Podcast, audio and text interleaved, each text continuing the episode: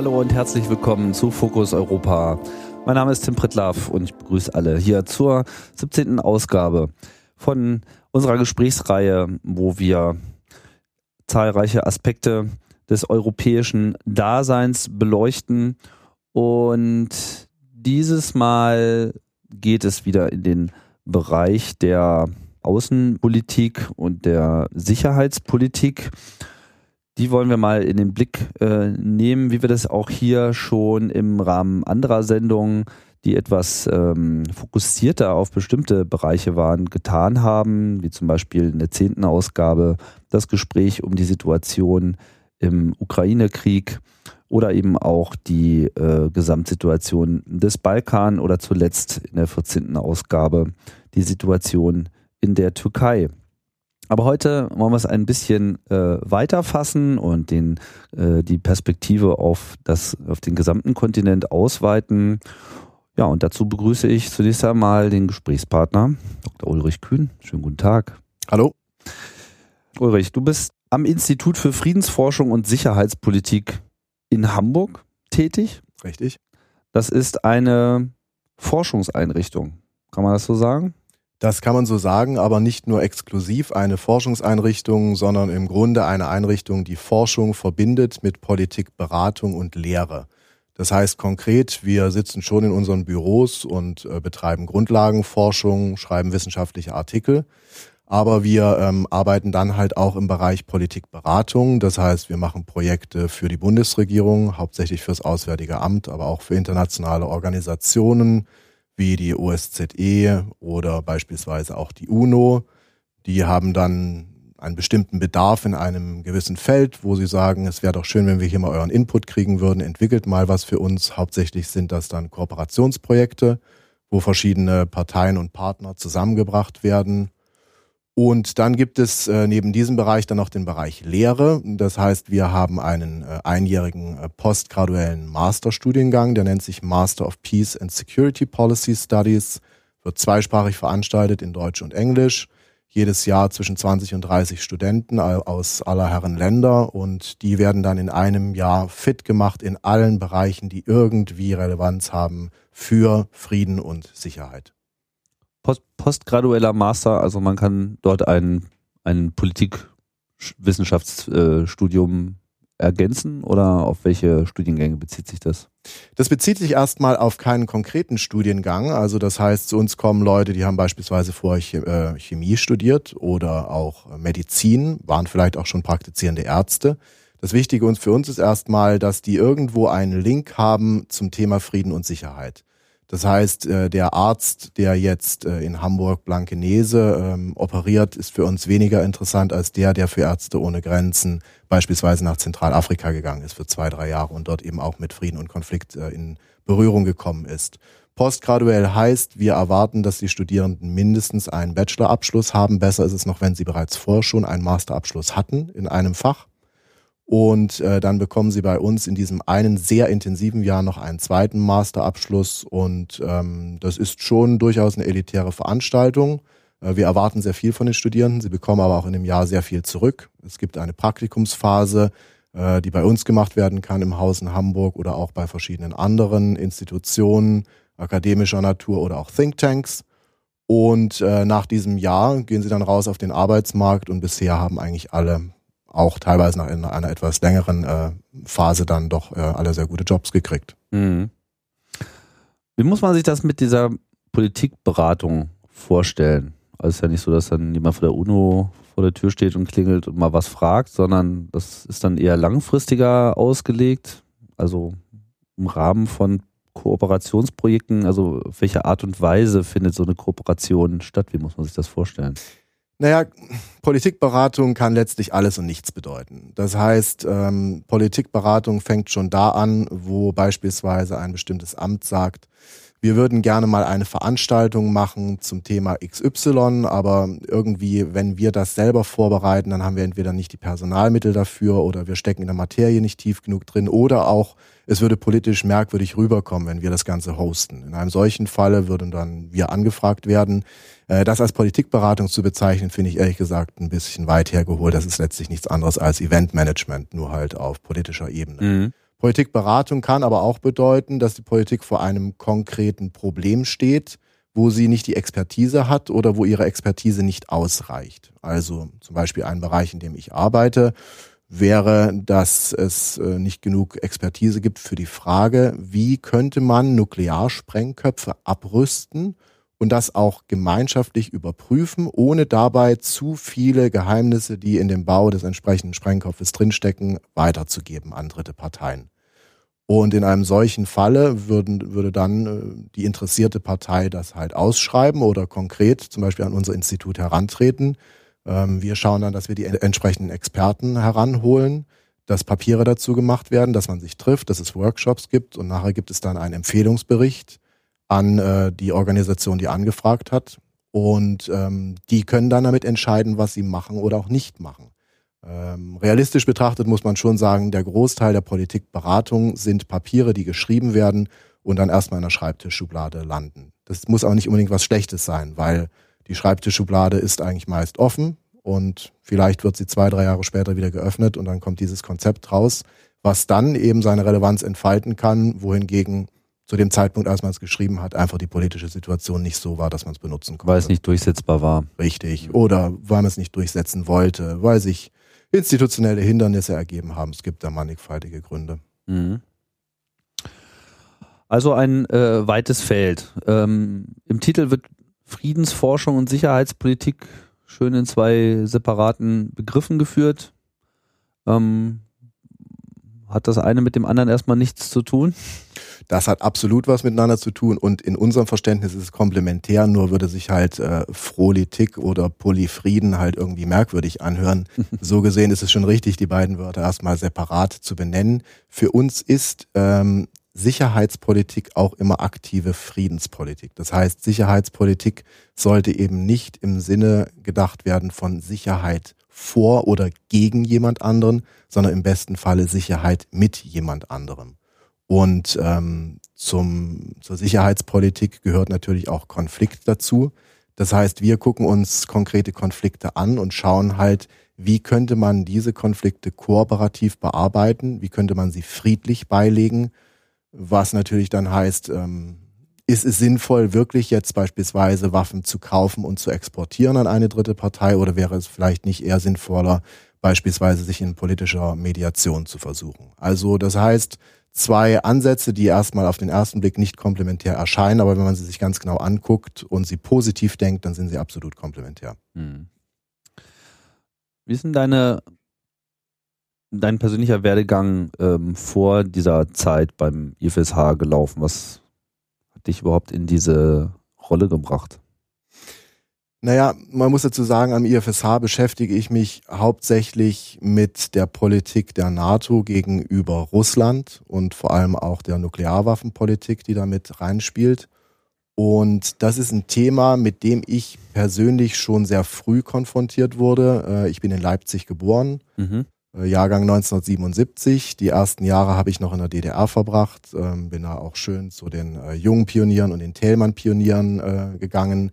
Unsere Wohnung lag direkt neben einer sowjetischen Kaserne. Das heißt, der Kalte Krieg war schon noch Teil meiner, meiner Kindheit und ich habe das aktiv miterlebt. Wir haben dann die DDR 1987 verlassen, hatten einen Ausreiseantrag gestellt, vor allem auch, weil meine Eltern eben ähm, nicht systemkonform waren Mhm. Und das nächste Mal, dass ich dann äh, wieder mit dieser Thematik in Verbindung kam, war während meines Studiums in Bonn. Ich hatte Geschichte studiert und war dann auf der Suche nach einem Thema für meine Magisterarbeit und habe mich dann entschieden für die Sowjetunion-Politik der Regierung Kohl in den 80er Jahren und fand das ein spannendes Thema und ähm, bin dann so ein bisschen von dem Thema erstmal wieder weggekommen, weil ich eine ganze Zeit lang im Ausland verbracht habe ich habe äh, eine Zeit in Kairo gelebt, äh, habe damals dort angefangen, Arabisch zu lernen, bin dann später nach Neuseeland gegangen, habe ein Jahr lang in äh, Wellington gelebt, hatte aber immer das Gefühl, dass ich gerne etwas im Bereich Konfliktforschung machen würde. Und dann bin ich auf genau den von mir vorhin erwähnten Studiengang äh, des IFSH in Hamburg, nämlich den Master of Peace and Security Studies, aufmerksam geworden.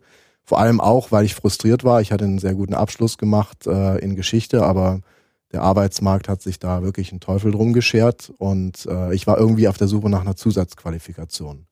Und äh, bei diesem Institut bin ich dann sehr schnell wieder in, diese, äh, in diesen Themenbereich reingekommen, vor allem Sicherheitspolitik äh, gegenüber und mit Russland. Und man mhm. hat mir dann sehr schnell angeboten, dort auch eine Doktorarbeit danach zu schreiben. Das habe ich gemacht. Das hat wie erwartet länger gedauert, als äh, man das ursprünglich geplant hat. Die meisten so Doktoranden kennen das auch aus anderen Bereichen, nicht nur in der Politikwissenschaft.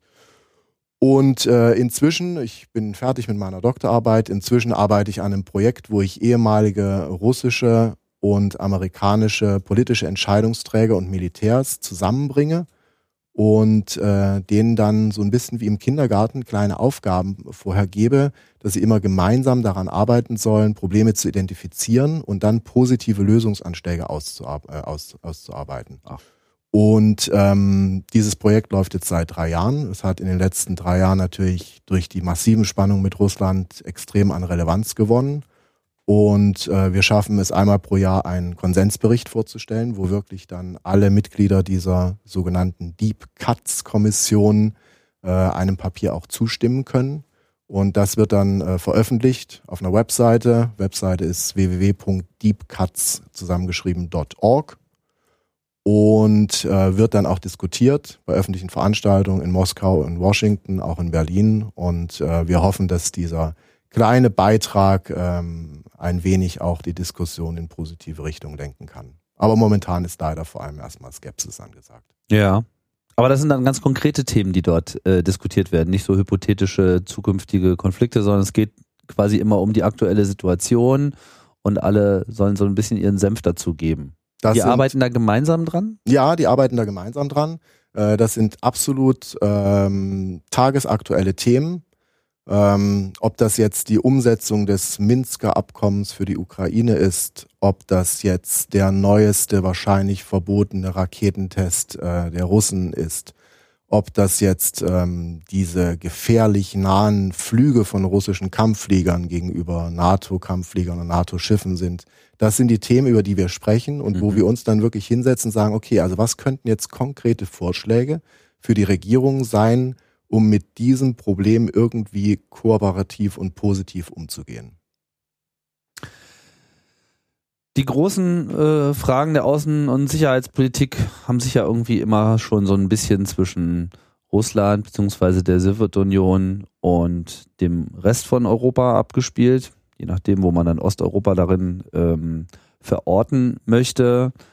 Dann gab es diese lange Phase des, des Kalten Kriegs, nachdem der Zweite Weltkrieg beendet war, der dann so in so einer optimistischen Jubelphase in den 90er Jahren so ein wenig äh, weggelächelt wurde und man dachte, naja, jetzt kommen ja alle zu uns, sind alle glücklich, jetzt haben wir uns äh, lieb und man tauscht jetzt mehr Hamburger aus als, als, äh, als Waffenstationierung. Und jetzt erleben wir so eine Phase, wo dieses optimistische Zukunftsbild einbricht. Eigentlich sogar in gewisser Hinsicht schon äh, in den Köpfen scheint es äh, komplett zusammengebrochen äh, zu sein, gepaart mit aufflammenden, weiter aufflammenden Konfliktherden in Nahost, die uns auch irgendwie mehr betreffen oder wahrscheinlich schon immer, immer sehr betroffen haben, aber nicht so unmittelbar beeinflusst haben, wie das eben derzeit ist. Ähm, darauf wollen wir so ein bisschen schauen. Äh, ich denke mir, um aber das verstehen zu können, müsste man vielleicht erstmal ein wenig äh, zurückgehen und diese ganze Idee einer europäischen Sicherheitsarchitektur nochmal hinterfragen, wann denn das eigentlich angefangen hat. Ich meine, dass in irgendeiner Form dringender Handlungsbedarf ist, das war nach dem Zweiten Weltkrieg ja nun äh, mehr als offensichtlich. Und auf der einen Seite gibt es halt die Idee der Einigung, ganz konkret mit der Europäischen Union in der aber natürlich dann nur ein kleiner Teil der Staaten äh, untergekommen ist. Aber es gab ja dann noch diese äh, Konferenz zur Sicherheit und Zusammenarbeit in Europa, äh, KSZE. Das war in den 70er Jahren. Was, was war da der, der, der Vater des Gedankens und vor allem, was, was ist dabei tatsächlich herausgekommen? Naja, der Vater des Gedankens lag sogar noch ein bisschen weiter zurück. Und zwar war es letztlich die Kuba-Krise. Ähm, denke, das braucht man jetzt nicht nochmal ganz genau äh, erläutern, aber damals, während der Kuba-Krise, stand die Welt wirklich am Abgrund zum Dritten Weltkrieg und das wäre dann auch ein nuklearer Weltkrieg. Also hier ging es um die Stationierung von Atomwaffen auf Kuba, Richtig. direkt vor den Toren der USA und da hatten die natürlich keine Lust drauf. Genau. Und damals waren die beiden Supermächte wirklich äh, ganz nah dran. Ganz nah dran an einer wirklich für die Welt äh, katastrophalen Entwicklung. So, man hat aus dieser Krise gelernt und ähm, das, was man gelernt hat, war, man muss miteinander sprechen. Das war das Erste. Und man muss miteinander sprechen mit dem Ziel, diese gegenseitigen riesigen äh, Nuklearwaffenarsenale irgendwie im Zaum zu halten. Das heißt jetzt nicht zwangsläufig zu sagen, man rüstet jetzt gemeinsam ab, aber dass man zumindest nicht mehr in dieser negativen Dynamik drin ist. Der eine rüstet 1000 Sprengköpfe auf, daraufhin legt der nächste 1500 nach und der nächste kommt mit 2000 mehr. Also äh, in der Spieltheorie nennt man das ein Tit for Tat. Der eine zieht, dann der andere und so geht das unendlich weiter. Ja. Und äh, dementsprechend hat man sich darauf verständigt, dass man das Ganze begrenzt. Und das war natürlich erstmal nur dann möglich, als man miteinander auch ähm, klar gemacht hatte, dass man überhaupt ein größeres Interesse an Verständigung und Entspannung hat. Und dafür gab es damals das Catchword, das war détente, äh, französischer Ausdruck für Entspannung. Und ähm, die setzte Ende der 60er Jahre ein, Anfang der 70er Jahre, wurde dann begleitet in Deutschland vor der sogenannten neuen Ostpolitik äh, unter Willy Brandt, ganz berühmt natürlich der Kniefall ähm, im Warschauer Ghetto, die entsprechenden Verträge Westdeutschlands mit der Sowjetunion, mit Polen, dann auch der Grundlagenvertrag mit der DDR. Und dann kam es 1975 zu der von dir angesprochenen Konferenz über Sicherheit und Zusammenarbeit in Europa, KSZE. Das war ein Gipfel, auf dem man sich verständigte auf zehn sogenannte Prinzipien. Ähm, dieser sogenannte Dekalog hielt fest, was sind im Grunde die Prinzipien und Normen, auf denen wir zusammen in Europa Sicherheit und Zusammenarbeit aufbauen wollen. Dazu zählten dann so fundamentale Sachen wie die Souveränität der Staaten, dass ein Staat in seinen Entscheidungen souverän ist, dass er beispielsweise sich souverän entscheiden kann, einem bestimmten Bündnis beizutreten, dass er aber auch entscheiden kann für sich, dass er neutral ist, dass die anderen Staaten es respektieren, die Nichtandrohung und der Nichteinsatz von Gewalt gegenüber anderen Staaten. Äh, die territoriale Integrität, das heißt, dass ein Staat in seinen Grenzen besteht und dass eben jetzt nicht ein anderer Staat hingehen kann, so wie es damals beispielsweise für Deutschland noch befürchtet wurde, wo es immer noch um die deutschen ehemaligen Ostgebiete ging, dass Deutschland eben nicht hingehen kann und sagen kann, so, dieser Teil von Polen, der gehört uns jetzt einfach. Und natürlich ganz wichtig, dann eben auch die Bestimmung in der sogenannten menschlichen Dimension. Das heißt, dass Menschen frei sind, ihre Meinung zu äußern, dass sie freien Zugang zu Informationen haben sollen, dass sie frei reisen dürfen. Das waren diese fundamentalen Prinzipien. Diese Prinzipien haben natürlich nicht den wirklich realen Ist-Zustand des Jahres 75 wiedergespiegelt. Denn beispielsweise in der DDR war man eben nicht frei, bestimmte Zeitungen aus dem, aus dem Westen zu lesen. Man war nicht frei zu reisen, man war nicht frei, dort seinen äh, Arbeits- und Lebensaufenthalt zu suchen, wo man wollte. Nichtsdestotrotz haben sich in den Jahren danach vor allem die Dissidenten in Osteuropa immer wieder auf diese Prinzipien berufen, denn letztlich hatten die, die kommunistischen Führer aus den Warschauer Paktstaaten die entsprechenden Prinzipien unterschrieben. Das war kein rechtlich verbindender Vertrag. Das heißt, man hätte sie nicht verklagen können, aber er war politisch verbindlich und diese Prinzipien waren einmal in der Welt. Und damit startete auch ein Prozess, nämlich der KSZE-Prozess. Man traf sich nach ein paar Jahren wieder, ähm, dann in Belgrad, diskutierte weiter. Es kam dann wieder eine Phase in den 80er Jahren, wo das Verhältnis deutlich abkühlte. Detente war dann erstmal out, bis dann Gorbatschow kam. Und letztlich kann man sagen, hat dieser KSZE-Prozess, der dann Anfang der 90er Jahre umbenannt wurde in die OSZE, die Organisation für Sicherheit und Zusammenarbeit in Europa, hat im Grunde die Grundlagen gelegt für das, was wir die europäische Sicherheitsordnung nennen. Und spätestens mit dem Einmarsch russischer Truppen auf der Krim und der Beteiligung, äh, der verdeckten Beteiligung russischer Truppen im Krieg in der Ostukraine sind diese Prinzipien massiv in Frage gestellt worden. Ist die Ukraine wirklich souverän? Im russischen, in, der russischen Sicht wahrscheinlich nicht. Wie sieht's aus mit der territor territorialen Integrität der Ukraine? Äh, Russland ist hingegangen und hat einen Teil der Ukraine weggenommen und hat es sich einverleibt. Äh, wie sieht es mit dem Wunsch aus, eventuell der Ukraine äh, der NATO beizutreten? Wie sieht es aus mit der Idee, dass die Ukraine beispielsweise neutral werden könnte? Ähm, Russland hat massiv Gewalt angedroht und angewendet. Wie sieht es aus mit den Menschenrechten und so weiter? Äh, man muss sagen, dass heute diese Prinzipien wirklich am Boden da niederliegen. Nicht nur wegen Russland, darauf können wir auch gerne noch später nochmal eingehen, auch in anderen Ländern, beispielsweise in Ungarn, der Türkei, in Teilen leider auch inzwischen in Polen. Und die extrem schwierige, aber auch spannende Aufgabe für die nächsten Jahre für die Politik, aber auch für die Zivilgesellschaft in Europa wird es sein, Wege aufzuzeigen, um wieder zu gemeinsamen Verständig, gemein, zu einer gemeinsamen Verständigung und zu gemeinsamen Prinzipien zu gelangen. Ein Teil dieser europäischen äh, Sicherheitsarchitektur ist ja auch die NATO.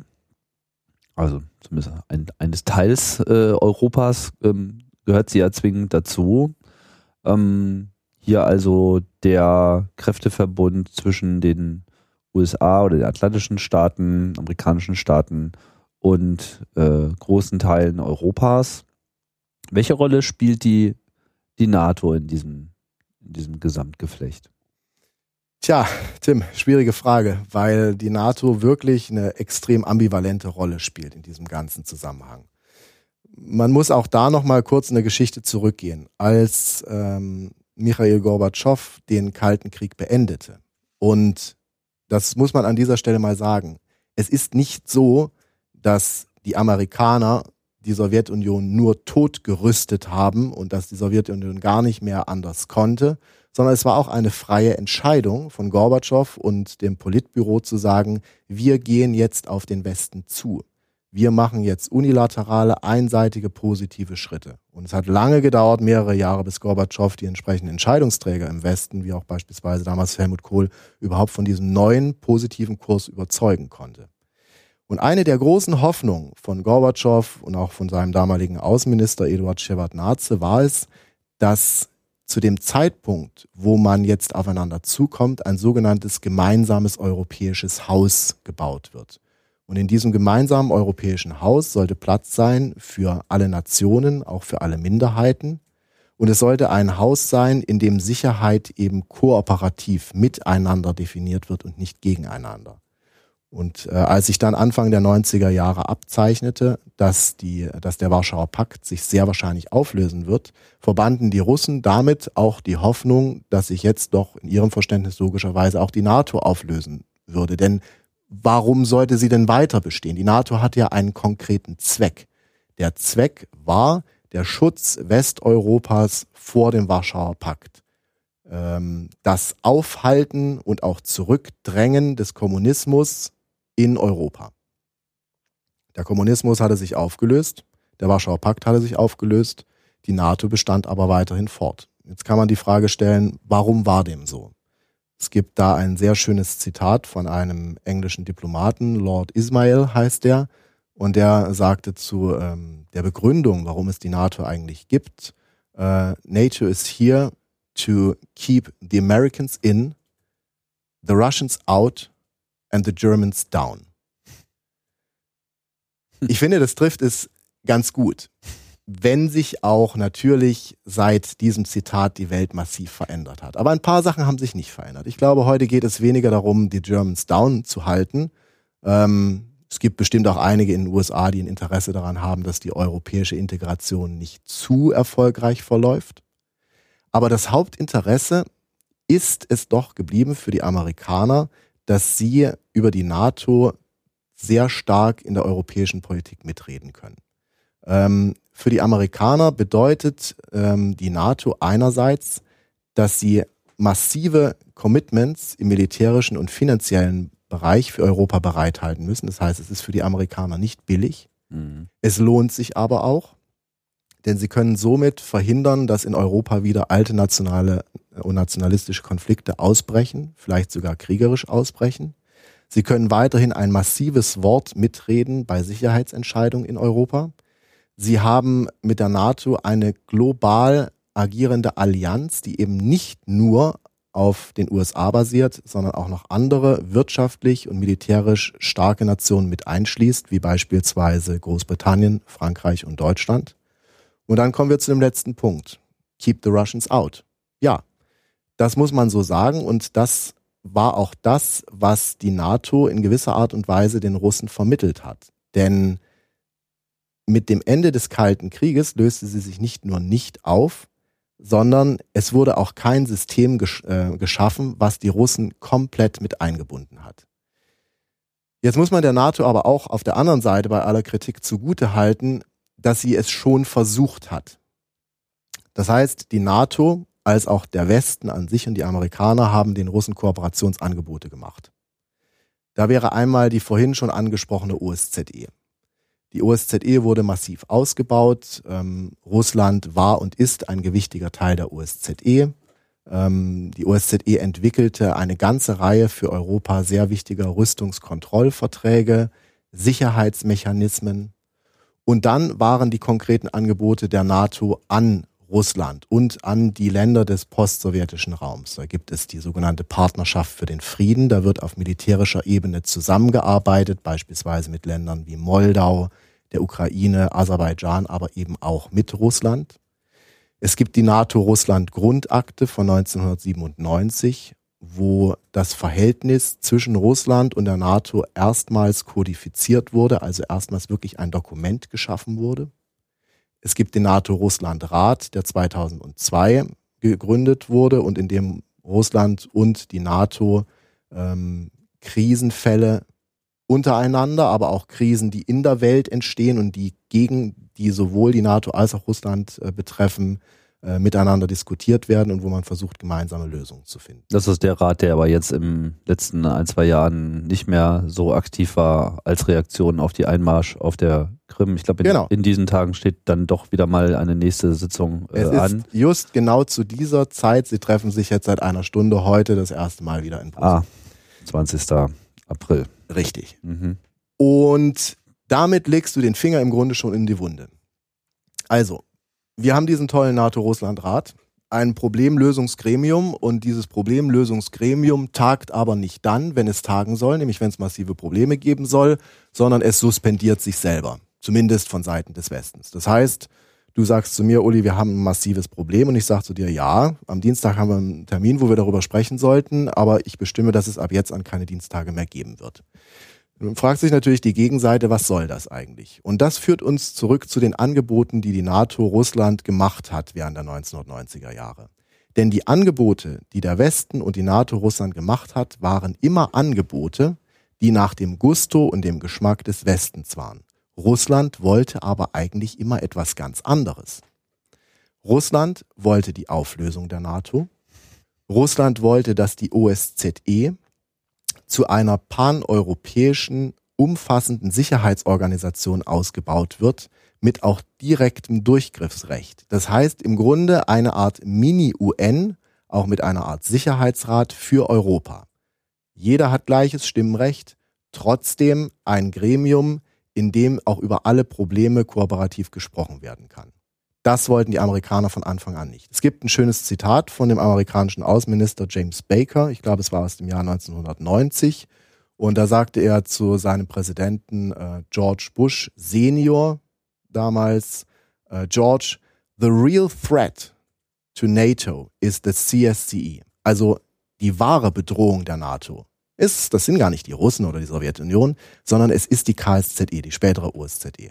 Das heißt, er hat erkannt, die OSZE könnte zu einem Konkurrenten erwachsen für die NATO und vielleicht sogar eines Tages die NATO verdrängen aus ihrer Rolle. Und das wollten die Amerikaner unter keinen Umständen. Die, die NATO, ja. Amerikaner haben ja auch schon zur UN so ein leicht gespaltenes Absolut.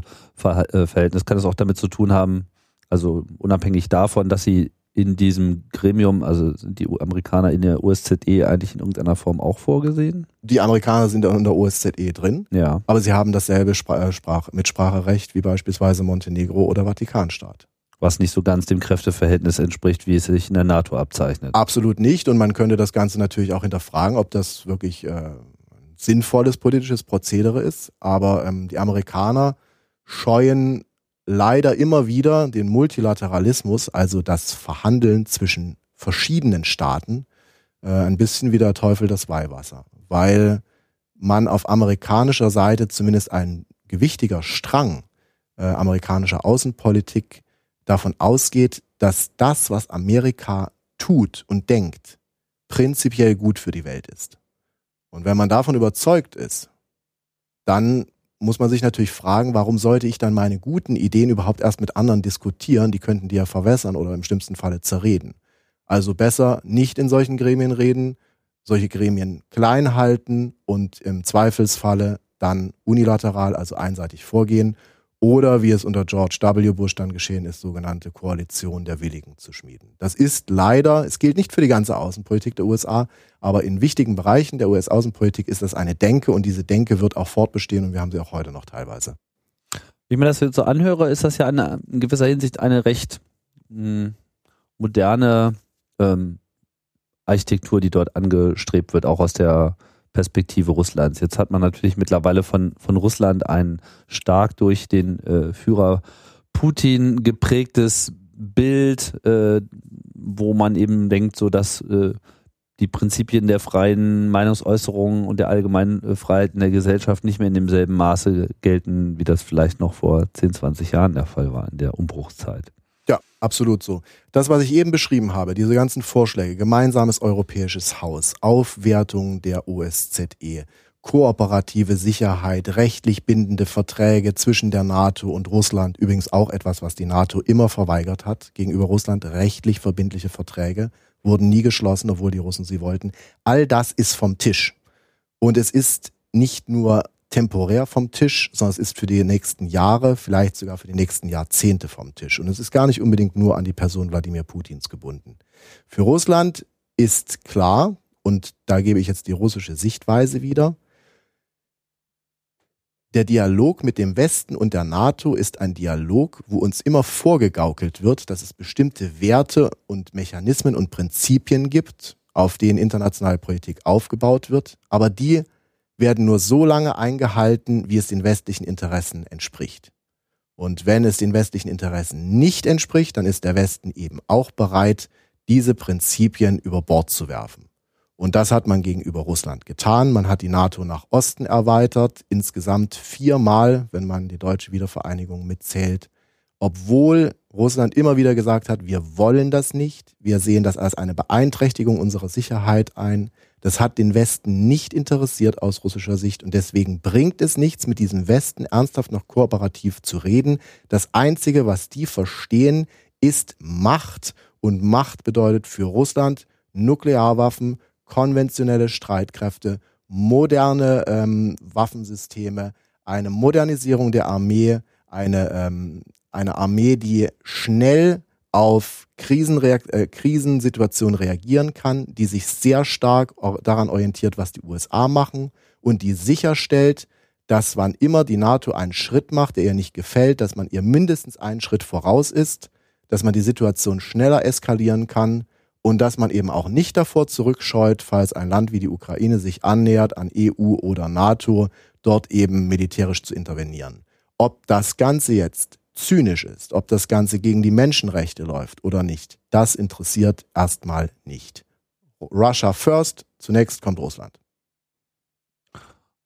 Mit anderen Worten, hier äh, sind einfach, hier ist ein großes Paket an verpassten Chancen. Oh ja, oh ja. Aber hätte denn das, hätte das denn funktioniert?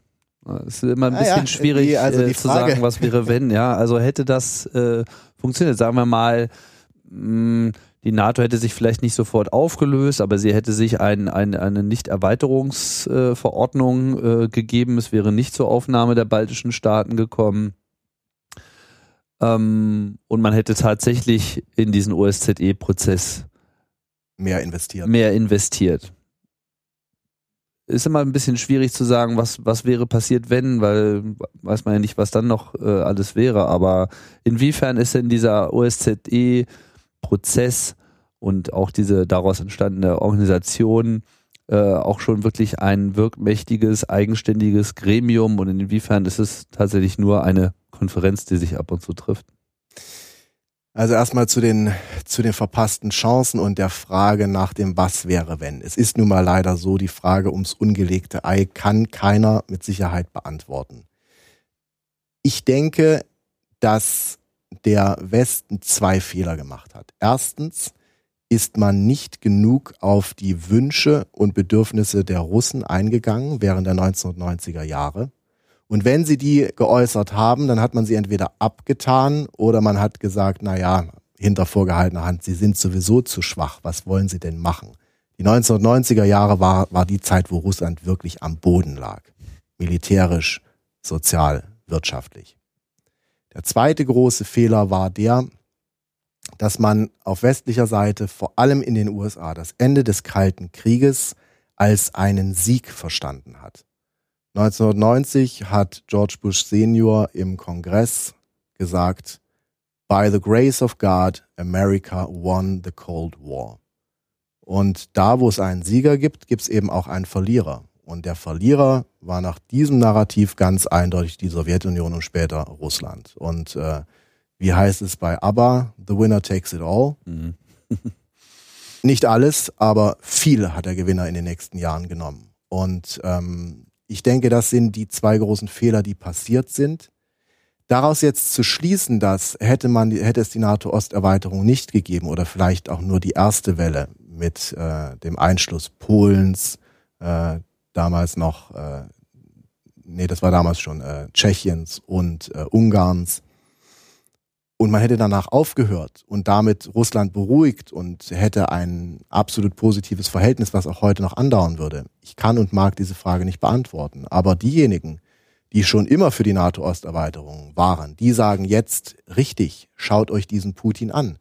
Er scheut nicht davor zurück, andere Länder zu überfallen. Und hätten wir damals die Balten nicht aufgenommen, sie wären die Nächsten, die jetzt dran sind.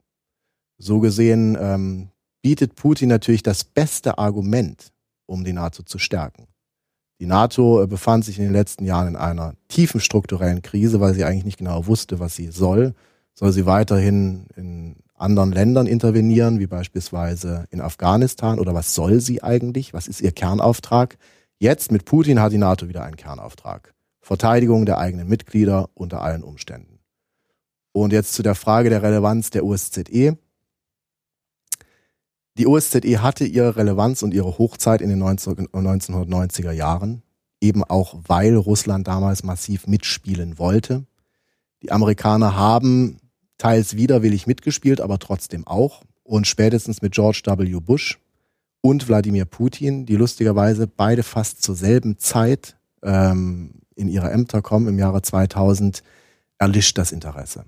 Auf amerikanischer Seite ist ganz klar, ab jetzt, spätestens ab 9-11, sowas wie Europa, OSZE, es interessiert uns gar nicht mehr. Russen nehmen wir nicht als ernsthaft oder vielleicht sogar als möglichen Herausforderer wahr. Im besten Falle kooperieren die mit uns im Krieg gegen die Taliban und äh, gegen Al-Qaida. Und auf russischer Seite die Konzentration jetzt erstmal ähm, Wirtschaft zunächst. Economy first. Erstmal schauen, dass Russland wieder auf ähm, wirtschaftlich halbwegs stabile Beine kommt OSZE ist auch nicht so wichtig. Das heißt, wir haben zehn Jahre vom Jahr 2000 bis 2010, ungefähr 2012, in der die OSZE letztlich eine marginale Rolle spielt. Und wenn sie in, wenn du in die USA gehst und dort auch mit Politikexperten sprichst und sagst, äh, the OSCE, dann sagen die, ah, you mean the OECD. Das ist diese Wirtschaftsorganisation, die in Paris angesiedelt ist. Da muss man die Amerikaner erstmal aufklären, nein, nein, ich spreche hier von was anderem. Das war mal für Europa wichtig. Das hat sich mit dem Krieg in der Ukraine gewandelt. Es gibt seit 2014 die ähm, sogenannte SMM, die Special Monitoring Mission der OSZE, die den Waffenstillstand in der Ostukraine überwacht, die äh, täglich Bulletins veröffentlicht im Internet. Ist auch ganz spannend, denen auf Twitter zu folgen. Da wird dann geschrieben, heute gab es 800 800 Explosionen und Feuerverletzungen, äh, sieht wieder schlechter aus. Nächsten Tag heißt es dann heute fast überhaupt keine Scharmützel, Situation verbessert sich. Ähm, das ist eine wichtige Rolle. Gerade auch durch das Engagement äh, der Bundesregierung bei der Aushandlung des Minsker Abkommens und weil Deutschland dieses Jahr 2016 den Vorsitz bei der OSZE innehält, hat die OSZE schon wieder sowas wie einen Boost bekommen. Also man spricht wieder über sie, sie erscheint auch wieder in den Tageszeitungen. Und man wird in den nächsten Jahren sehen, ähm, ob das so weitergeht, ähm, ob vielleicht auch die Staaten daran interessiert sind, die OSZE mal zu stärken. Denn gerade finanziell ist diese ähm, Organisation sowas von unterfinanziert, dass es kracht. Ja, Keeping the Germans Down scheint ja jetzt auch nicht so richtig funktioniert zu haben, da in letzter Zeit die Gesamtsituation Europas und der EU im Besonderen eher ja eine Stärkung der Rolle Deutschlands mit sich gebracht hat, zumal sich ja Deutschland früher eigentlich auch ganz bewusst auch aus außenpolitischen Dingen weitgehend herausgehalten hat. Also schon irgendwie ein Player war, aber nicht, sagen wir mal, als großer äh, Akteur wahrgenommen wurde auf der internationalen Bühne. Diese Rolle scheint sich zu ändern und man ist so ein bisschen, ohne äh, es gewollt zu haben, in so eine neue Rolle geraten, indem man jetzt vermittelt. Ist Deutschland dieser Rolle überhaupt gewachsen?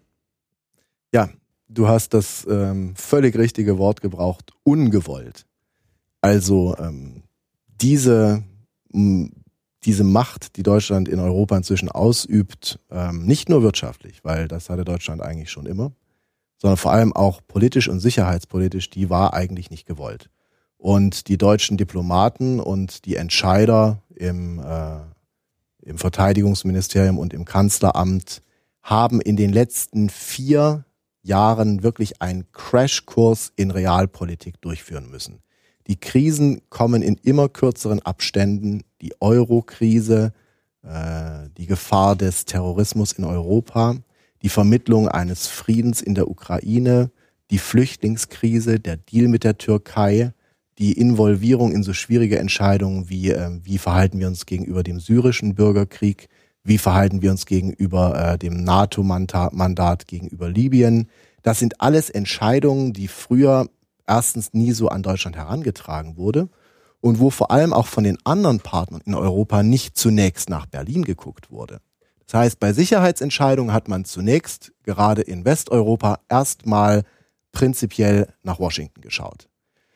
Washington hatte aber unter der Obama-Administration, als Obama angetreten ist, ganz klar gemacht, dass die US-amerikanische Außen- und Sicherheitspolitik den einen sogenannten Pivot to Asia hat. Das heißt also einen, einen Blick, einen Schwerpunkt gesetzt auf Asien. Das hat sich spätestens mit den Entwicklungen in der Ukraine und vor allem auch mit dem arabischen Frühling gedreht.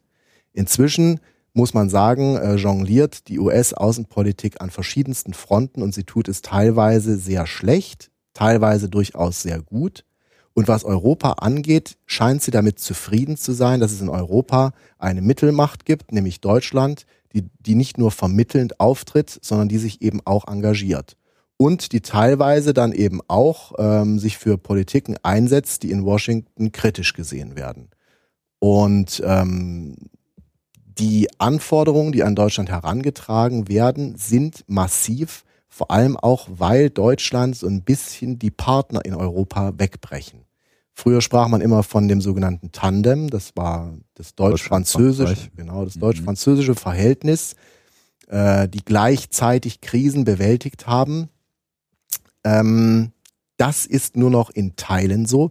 Frankreich ist massiv mit sich selber beschäftigt. Es, steckt in einer wirtschaftlichen Krise, die nun schon seit vielen Jahren an, andauert. Großbritannien ist mit sich selber beschäftigt. Will man in Europa bleiben oder nicht? Äh, das, die Macht äh, Großbritanniens hat massiv abgenommen. Äh, die osteuropäischen Länder wollen sehr häufig etwas ganz anderes als das, was Deutschland will. Im Süden schaut man mit Argwohn nach Deutschland, vor allem was die, was die fiskalische Politik Deutschlands angeht.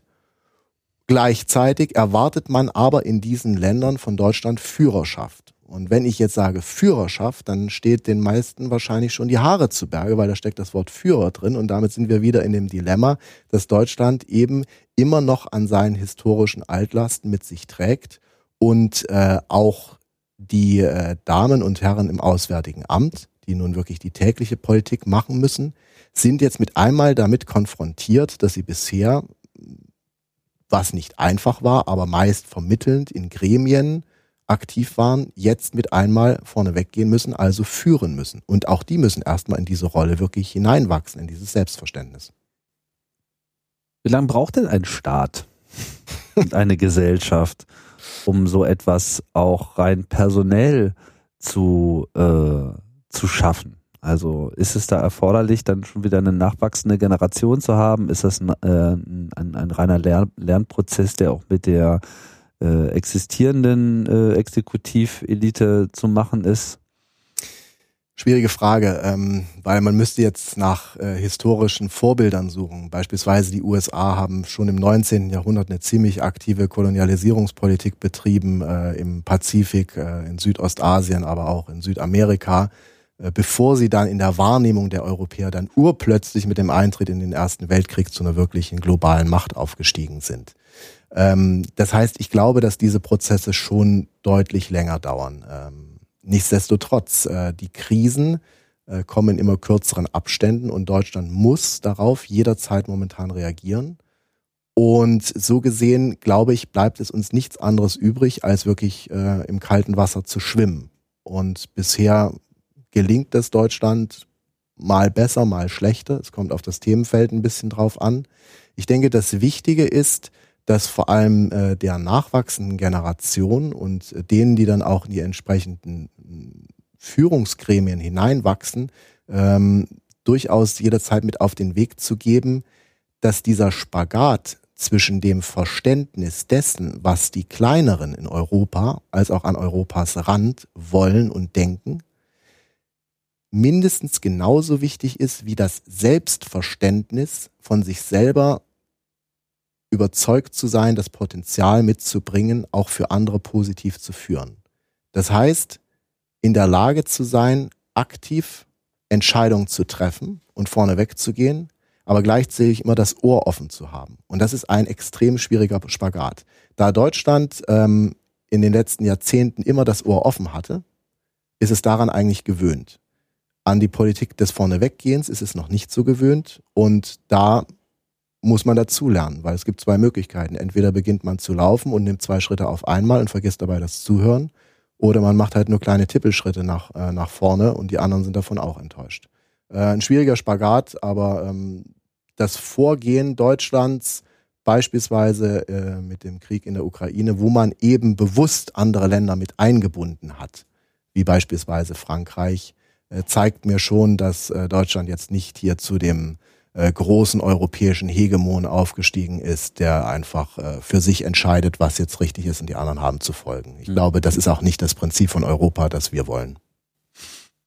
Auf jeden Fall ist die Botschaft in Deutschland äh, angekommen, dass man eigentlich gar nichts mehr dagegen tun kann, als in diese Rolle reinzuwachsen. So ist es. Und äh, in gewisser Hinsicht muss die deutsche Gesellschaft dem aber jetzt sozusagen auch noch folgen, weil man sich ja auch noch ein wenig in diesem Selbstverständnis eingeigelt hat über lange Zeit, dass man da ja auf der einen Seite so ein bisschen Scheckbuchpolitik äh, macht, aber sich äh, wunderbar raushalten kann.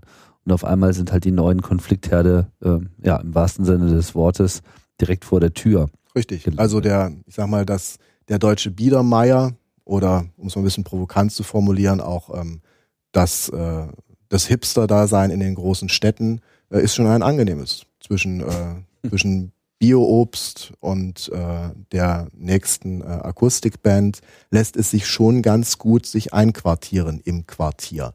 Aber die Probleme kommen ins Quartier und damit müssen wir uns auseinandersetzen. Hm. Ja, angesichts der aktuellen Situation hört man äh, aller Orten dann auch wieder so Begriffe wie es gibt einen neuen kalten Krieg in Europa und wenn man sich jetzt diese Auseinandersetzung mit Russland äh, im Besonderen anschaut, ja, Mag das kein falscher Begriff sein? Wie sieht man das so als jemand mit Blick von innen, solche Begriffe?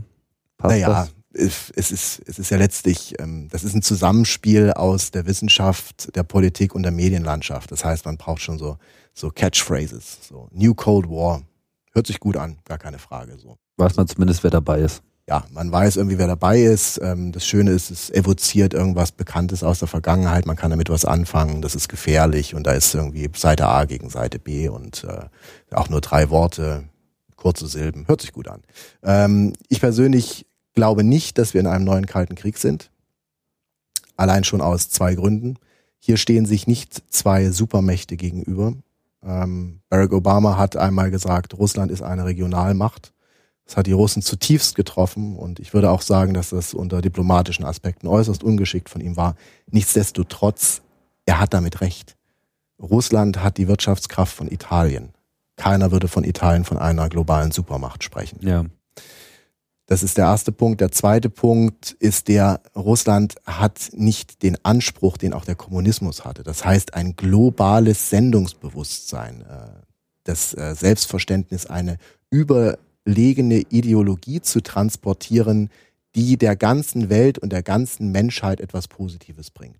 Russland strickt zwar unter Putin an bestimmten Narrativen, die vor allem erzkonservativ sind, das heißt Betonung von Familie, äh, auch Betonung eines Männlichkeitsbildes damit verbunden, ein extrem konservatives Frauenbild, Ablehnung von Andersartigen, äh, Ablehnung von allem, was irgendwie nicht gesellschaftskonform ist, von dem Migranten bis hin zum Punk, zum Künstler, zum Schwulen. Äh, das ist aber kein neues Bild, was da irgendwie transportiert wird, sondern das ist einfach nur ein Rückfall in eine, in ein konservatives Gesellschaftsverständnis, das äh, zumindest Westeuropa in weiten Teilen eigentlich in den letzten Jahrzehnten überwunden glaubte.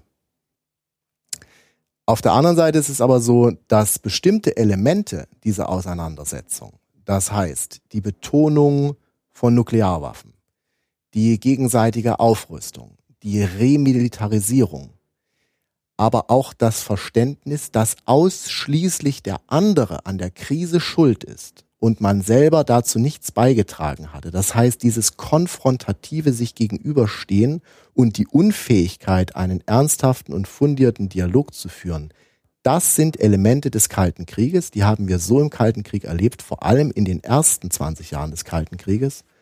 Und das macht das, die neue Auseinandersetzung deutlich gefährlicher. Denn eigentlich hatte der Kalte Krieg schon eine Phase erreicht, und wir hatten vorhin darüber gesprochen, die setzte nach der Kuba-Krise ein, wo man miteinander gesprochen hat und wo man erkannt hat, okay, wir stehen uns gegenüber, wir haben ein massives Problem und eigentlich sind wir auch Feinde, aber wenn wir so weitermachen, dann gibt es den nuklearen Holocaust für uns beide und für den Rest der Welt und das wollen wir verhindern. Dieses Prinzip MAD, Mutual Assured Destruction, die gegenseitige gesicherte Vernichtung, war ein Incentive für beide Seiten, war ein Anreiz zu sagen, das wollen wir verhindern. Und heute ist das irgendwie in den Hintergrund getreten, weil man hatte diese 20 Jahre des entspannten, der entspannten Zeit nach dem Kalten Krieg. Es gab zwar weiterhin Nuklearwaffen, aber eigentlich war das noch nicht so wirklich wichtig.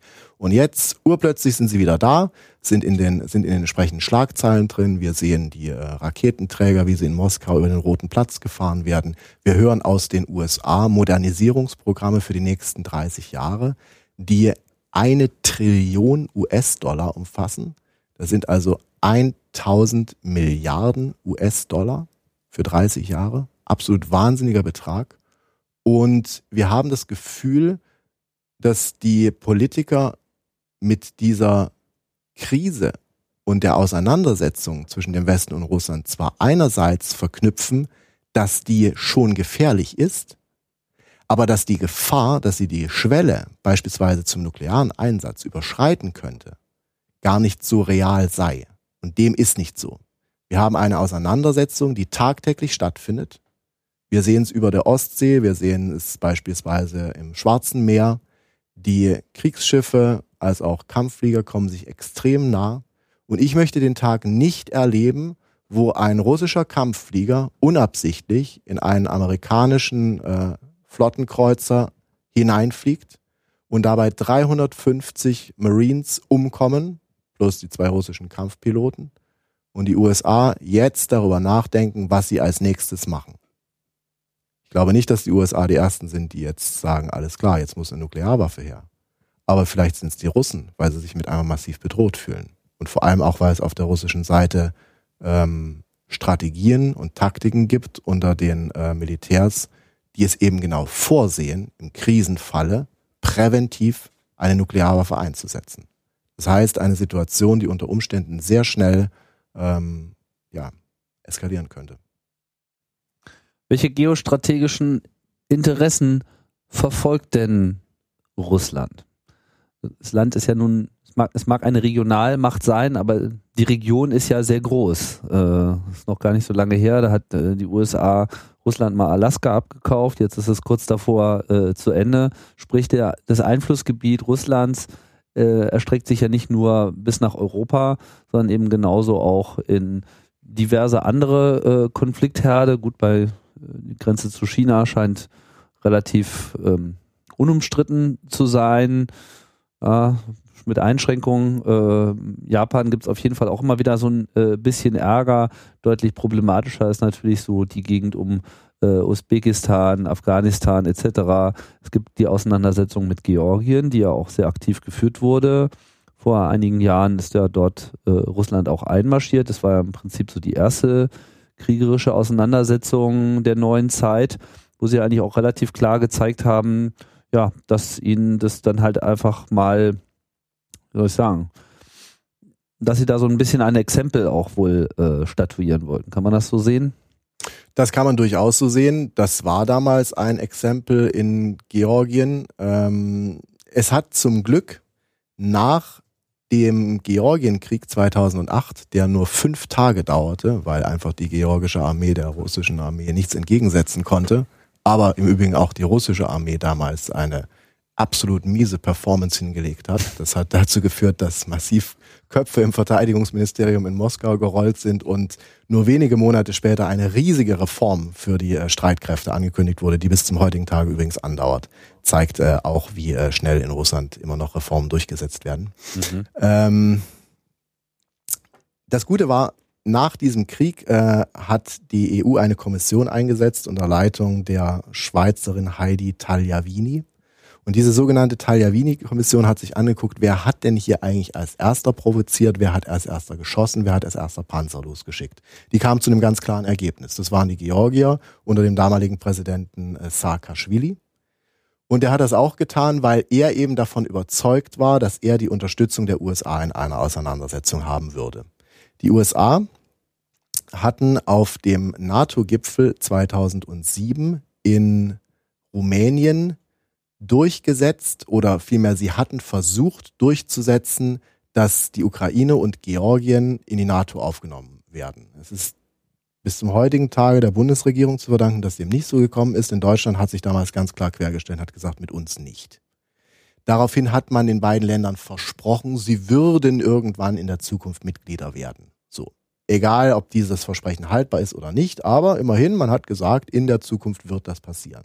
So, und als äh, Saakashvili sich dann äh, stark genug fühlte, zu dem Zeitpunkt waren auch etliche US-Militärberater in Georgien tätig, da hat er halt angegriffen und hat sich aber dann letztlich doch massiv verkalkuliert, weil erstens ähm, haben die Russen massiv zurückgeschlagen, zweitens kam die amerikanische Unterstützung nicht. Aber also man muss dazu sagen, er hat nicht Russland angegriffen, sondern es ging um den Richtig. Konfliktbereich in äh, Abkhazien. Ja der und Südossetien, Russisch genau. und Südossetien, wo halt äh, ähm, russischstämmige Menschen schon immer gewohnt haben, dort auch aber, Russisch sprechen. Aber auch Georgier. Es hat zu massiven Vertreibungen geführt auf beiden Seiten.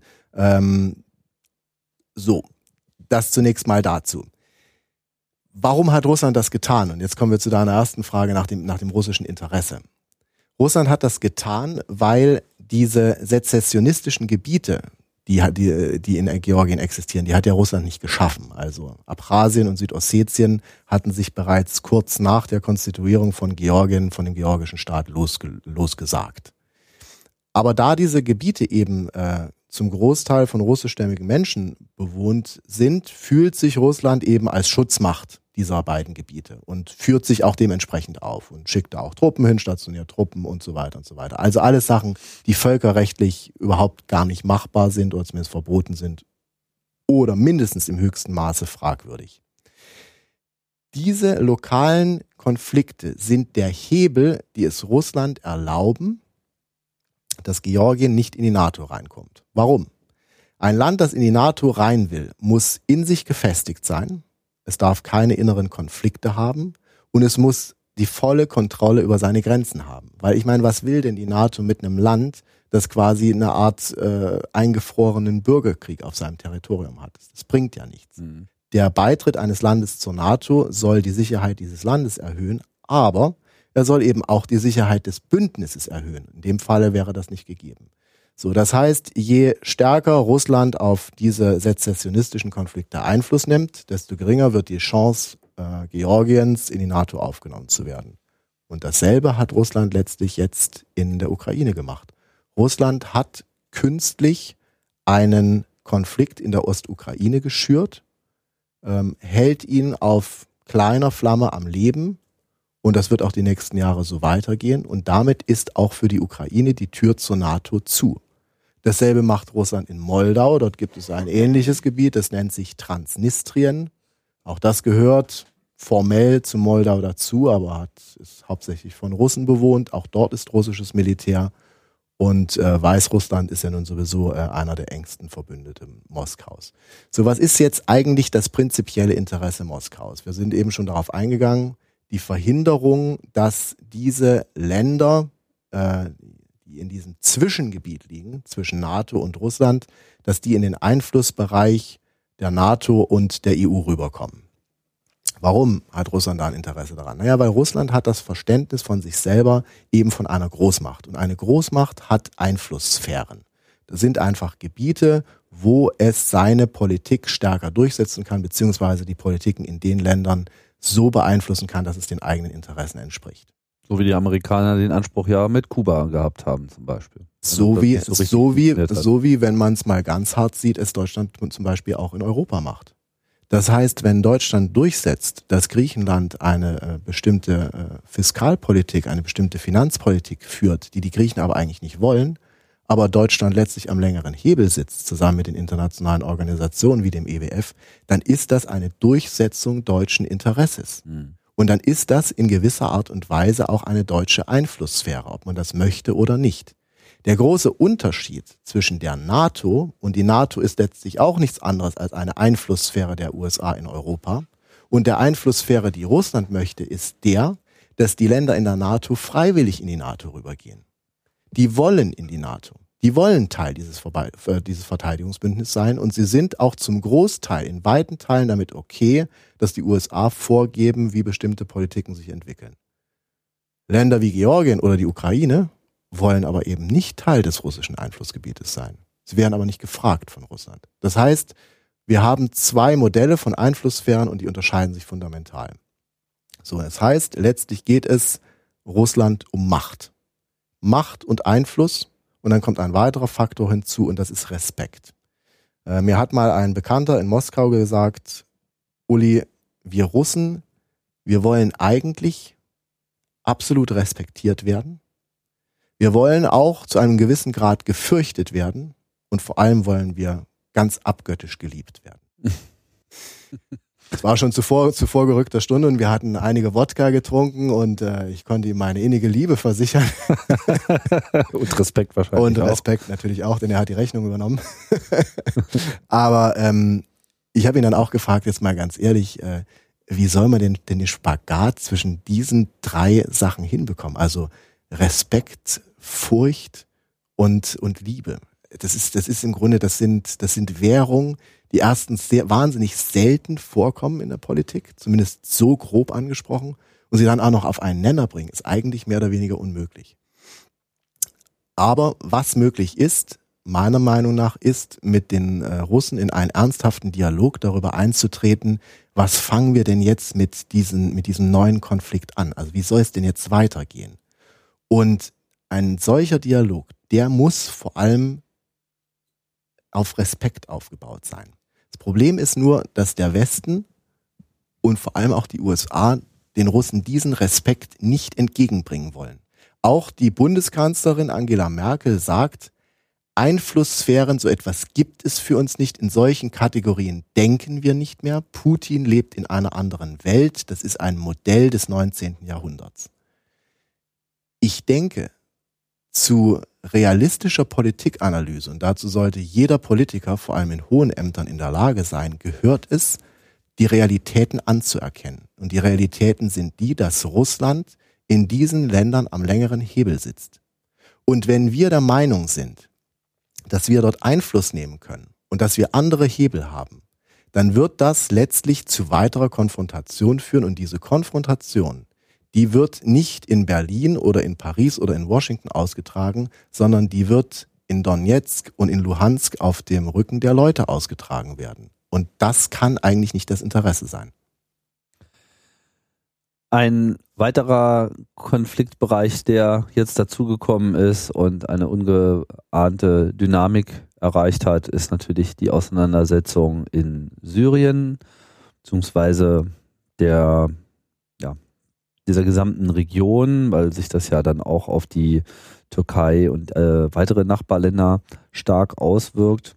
Auch hier hat ja Russland ähm, ja ein also nicht nur ein Interesse, sondern auch schon seit langem äh, ja auch eine enge Partnerschaft mit Syrien gehabt. Äh, Russland betreibt ein Mittelmeer Militärhafen dort und ist halt äh, enorm präsent gewesen, äh, hat sich dann zumindest offensichtlich erstmal aus dem Krieg äh, eine Weile herausgehalten, jüngst aber dann auch ganz aktiv mit eingegriffen über einen Zeitraum von ein paar Wochen.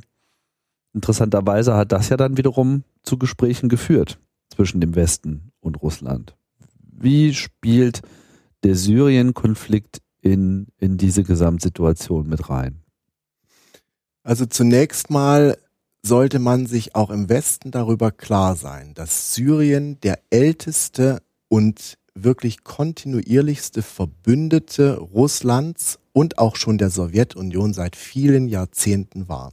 Das heißt, der Vater von Bashar el-Assad, äh, Hafez el-Assad, hat schon immer mit der Sowjetunion sehr eng zusammengearbeitet. Während Länder wie beispielsweise Ägypten, mal bei den Kommunisten im Lager waren, dann wieder ähm, bei der NATO, also im westlichen Lager und quasi so eine Art Schaukelpolitik betrieben haben. Das heißt, Syrien ist ein traditioneller Partner für Russland, so wie beispielsweise Israel ein traditioneller Partner für die USA in der Region sind. Wo man sich da eine Trennung auch nicht vorstellen kann und wo man sich eine Trennung nicht vorstellen kann und auch nicht vorstellen sollte. Denn warum sollte Russland urplötzlich einen langjährigen Partner, mit dem es gut zusammengearbeitet hat, mit dem es extrem gute Waffengeschäfte macht, was für die wirklich inzwischen massiv unter Druck stehende russische Wirtschaft ein Argument ist, warum sollte man einen solchen Partner abschießen und für wen? Das ist die erste Sache. Die zweite Sache ist die, dass ähm, auf Seiten der Amerikaner schon zwei sehr deutliche Entscheidungen getroffen wurden, die von den Konservativen in den USA immer als Fehler angesehen werden. Die Russen sehen das lustigerweise nicht als Fehler an. Präsident Obama hat gesagt, für ihn ist die rote Linie der Einsatz von Chemiewaffen in Syrien. So, dann wurde diese Linie überschritten. Es kam zum Einsatz äh, von Chemiewaffen. Russland hatte kein Problem damit zu sagen, wir helfen den Amerikanern und verhandeln mit ihnen zusammen, wie wir diese Waffen sichern können, wie wir sie aus dem Lande herausführen können und dann auch gemeinsam vernichten. Genau das ist passiert. Dann hat Obama gesagt, nach den Erfahrungen Afghanistan und Irak, no boots on the ground. Soll heißen, wir engagieren uns zwar militärisch aus der Luft, aber wirklich Streitkräfte vor Ort, Bodentruppen, das gibt's mit uns nicht.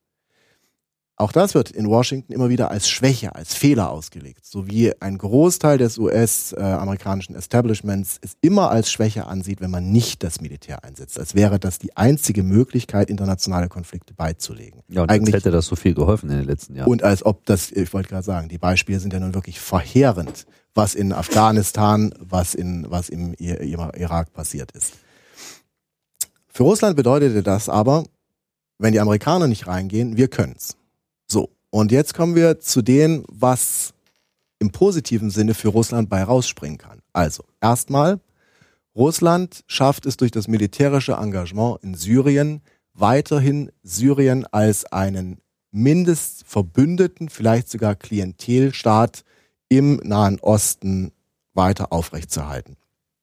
Zweitens, dadurch, dass man äh, Bashar al-Assad unterstützt, hat man einen engen Verbündeten, der auch weiterhin natürlich letztlich am militärischen Tropf der Russen hängen wird. Drittens, indem man weiterhin in Syrien präsent ist, kann man auch die entsprechenden Militärbasen, beispielsweise den Hafen in Tartus, weiterhin nutzen. Viertens, man schafft es damit auch, im Nahen Osten präsent zu sein, wo Russland eine sehr geschickte Politik zwischen den verschiedenen widerstreitenden Kräften fährt. Russland hat ein sehr gutes Verhältnis zu Israel. Russland hat ein teils angestrengtes, aber trotzdem nicht massiv negatives Verhältnis zu Saudi-Arabien. Es hat seit der seit den Verhandlungen mit äh, dem Iran ein deutlich verbessertes Verhältnis zum Iran und es hat historisch gute Verbindungen in den Irak hinein. Auch zum neuen ägyptischen Präsidenten al-Sisi hat, äh, hat Putin es geschafft, eine sehr gute persönliche Bindung aufzubauen. Das heißt, Russland sieht sich traditionell als Regionalmacht, die im Nahen Osten mitreden kann. Und jetzt kommen wir zu dem Link zu Europa.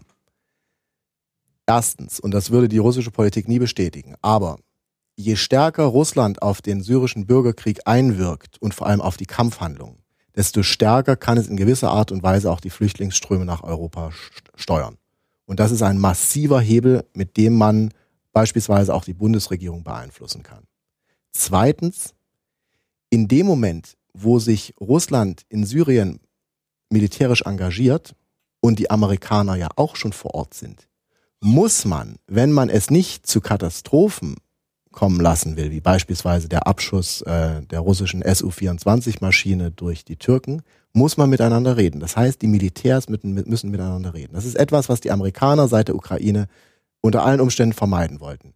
Keine militärischen Gespräche mit den Russen. Das empfinden die Russen nur als Belohnung, das wollen wir nicht. Jetzt mussten sie erstmals miteinander sprechen. Und siehe da, man findet auch urplötzlich wieder diplomatische Lösungen für Probleme. Und Russlands große Hoffnung ist es, über, die, über das gemeinsame Vorgehen in Syrien die Amerikaner so weit zu bringen, dass sie sagen, okay, jetzt lasst uns auch mal über die Ukraine reden und zwar nicht nur unter der Voraussetzung von Maximalforderungen. Dieses Ziel hat Putin bis jetzt noch nicht erreicht.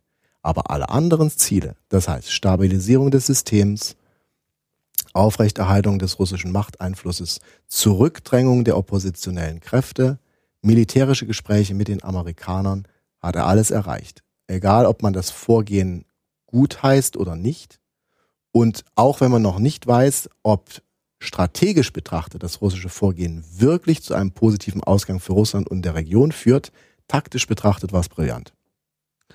Welche Möglichkeiten hat denn Russland in Syrien auch tatsächlich zu einer Gesamtkonfliktlösung beizutragen oder macht es nur den Eindruck, dass sie sich gerade mal so weit engagieren, wie es jetzt äh, ihrem Gesamtspielchen mit Europa sozusagen zuträglich ist? Ich denke letzteres. Ähm, bisher hat Russland mit relativ geringen militärischen Mitteln und auch vor allem geringen militärischen Ausgaben also die russischen äh, Flugaktivitäten pro Tag sind ungefähr in der Größenkategorie, wie wenn die Russen ein äh, kleineres bis mittelgroßes Manöver abhalten würden. Das heißt, es ist ähm, finanziell betrachtet für Russland absolut tragbar. Das ist mhm. jetzt nichts, womit sich der russische Staat komplett verschuldet. Es ist nebenbei, das muss man übrigens auch noch sagen, ein, äh, ein sehr schönes Schaufenster. Die Russen können ganz viele tolle neue Waffensysteme äh, der Welt präsentieren. Ähm, Russland ist bereits der zweitgrößte Waffenexporteur der Welt und es wird auch durch diesen Krieg und das russische Engagement noch mehr in der Welt geben, die jetzt sagen, oh, da gibt's doch auch noch dir das und das russische Produkt, was ich gerne mal meinen Streitkräften hinzufügen wollte. Ähm, ob Russland dadurch letztlich das Ziel erreicht, äh, mit den Amerikanern über die Ukraine sprechen zu können, ist für mich fraglich. Weil halt eben auch fraglich ist, inwieweit man diesen Bürgerkrieg mit seinen verschiedensten widerstreitenden Parteien letztlich beeinflussen kann was den Russen gelungen ist. Sie haben binnen kürzester Zeit militärisch das Blatt wenden können für die Regierung Assad.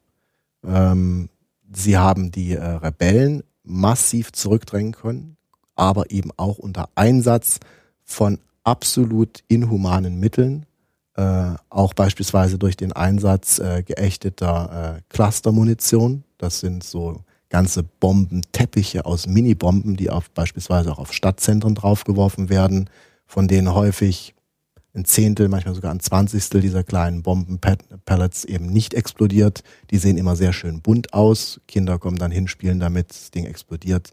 Äh, kind ist für den Rest seines Lebens äh, ein Krüppel. Äh, das heißt, Russland ist da schon ziemlich brutal vorgegangen. Äh, jetzt sieht es aber, die jüngsten Entwicklungen deuten darauf hin, dass der Waffenstillstand zusammenbricht, eben auch weil die Regierungstruppen wieder massiv vorgegangen sind.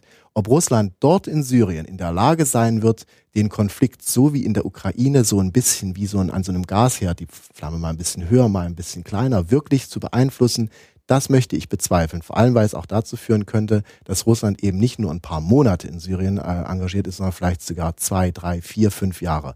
Und dann kommen, werden die Fragen in Moskau kommen von der Bevölkerung, was machen wir eigentlich da unten?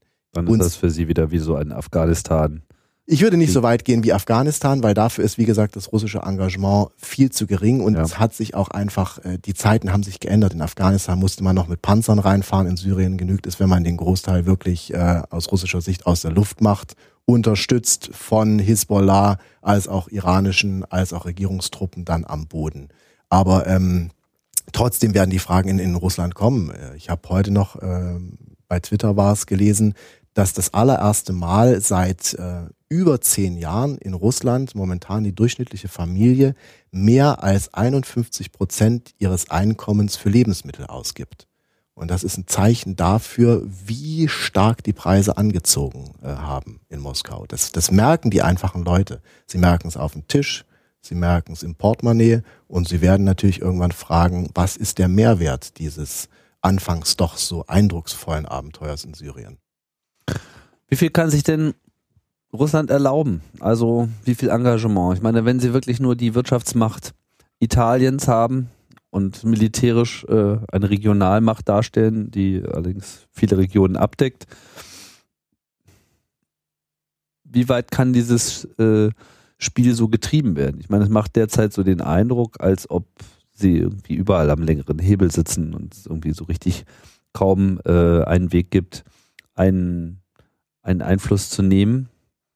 Wäre jetzt sozusagen der richtige Schritt, die NATO-Strategie zu überarbeiten? Wäre das die richtige Antwort für den Westen? Naja, man muss es schon sagen, Russland erreicht in diesen Konflikten mit geringen Mitteln ziemlich viel. Wie ich sagte, in der Ukraine hat man erreicht, die Tür zur NATO für die Ukraine ist in den nächsten Jahren zu. Und die bleibt auch erstmal zu. In Syrien hat es eine ganze Reihe von Zielen erreicht, wenn auch noch nicht alle Ziele, aber auch das mit geringen militärischen Mitteln. Ich glaube aber, damit hat sich dann auch das russische militärische Engagement erstmal erschöpft. Ein weiterer Konflikt für Russland wäre wirklich eine Belastung in mehrfacher Hinsicht. Finanziell, aber dann auch vor allem auch innenpolitisch. Wie begründet man das? Es gibt beispielsweise jetzt seit einigen Tagen wieder äh, extreme Scharmützel in der Region Bergkarabach. Das ist eine Region äh, im nördlichen Aserbaidschan, die hauptsächlich von, von Armeniern bewohnt wird. Äh, die, Aserbaid die Aseris sind Muslime, die Armenier äh, sind äh, armenische Christen. Äh, da hat es massiv gekracht, es gab über 30 Tote. Auch dort ist Russland involviert. Russland ist die traditionelle Schutzmacht von Armenien. Die Türkei ist die traditionelle Schutzmacht äh, von Aserbaidschan ein, Konf äh, ein Konflikt zwischen Armenien und Aserbaidschan im großen Stile. Das wäre dann nicht so was, wie wir es in der Ostukraine sehen, sondern das wäre ein full-fledged War, also wirklich ein richtig großer Krieg, denn die Aseris verfügen über viel Ölgeld und, und Geld aus Gas. Ähm, die haben in den letzten Jahren massiv aus, aufgerüstet und wie gesagt, in gewisser Art und Weise würde da auch die Türkei mit drin hängen. Äh, das wäre, glaube ich, äh, für Moskau schon eher ein Horrorszenario, was man nicht will, wo man eigentlich auch nicht wahnsinnig viel gewinnen kann aus Sicht Putins. Das führt zu der Frage, was, was macht die NATO jetzt? Wie geht die NATO mit dieser sich veränderten Situation um? Wie geht es um mit einem Russland, das eben nicht nur in der Lage, sondern eben auch willens ist, militärische Macht einzusetzen und damit einen der Grundpfeiler der europäischen Sicherheitsarchitektur verletzt hat. Man droht nicht Gewalt an oder wendet Gewalt an. Naja, die NATO macht das, was Militärs zunächst immer als erstes machen. Nämlich die sagen, alles klar, der bedroht mich, ich rüste auf. Das ist einfaches militärisches Denken und das kann man ihnen auch nicht absprechen, dafür sind sie nun mal da. Das heißt, die NATO hat schon 2014 auf ihrem letzten Gipfeltreffen in Wales einige Maßnahmen besprochen und auch beschlossen. Man hat eine neue äh, Truppe, eine äh, sogenannte schnelle Eingreiftruppe ein, äh, aufgebaut dann eine äh, sogenannte Reinforcement-Truppe, die dann nachrücken kann bis zu 40.000 Mann. Äh, man hat die Mitglieder aufgefordert, doch letztendlich mehr Geld äh, für in ihren Haushaltsbudgets für Verteidigung vorzusehen. Die USA haben Mittel für Osteuropa massiv hochgeschraubt auf 3,5 Milliarden US-Dollar. Ähm, gleichzeitig haben die Amerikaner eine sogenannte rotierende Brigade. Das sind knapp 5000 Mann ausgerüstet mit Panzern und gepanzerten Kampffahrzeugen nach Osteuropa verlegt, die dann zwischen den einzelnen Ländern so ein bisschen, muss sich das wie so eine Art äh, militärischer Tourist vorstellen, zwischen den Ländern hin und her fahren. Das heißt, da hat die NATO schon einiges getan. Jetzt ist es nur so, dass die, äh, die westlichen Analysten, und da rede ich jetzt von denen, die halt wirklich auch genauso denken und eben sagen, Verteidigung zuerst, die sagen, das ist nicht genug. Der Haupt Schauplatz einer Auseinandersetzung zwischen Russland und der NATO wäre mit einer hohen Wahrscheinlichkeit das Baltikum. Aus mehreren Gründen. Das Baltikum war lange Zeit Teil der Sowjetunion.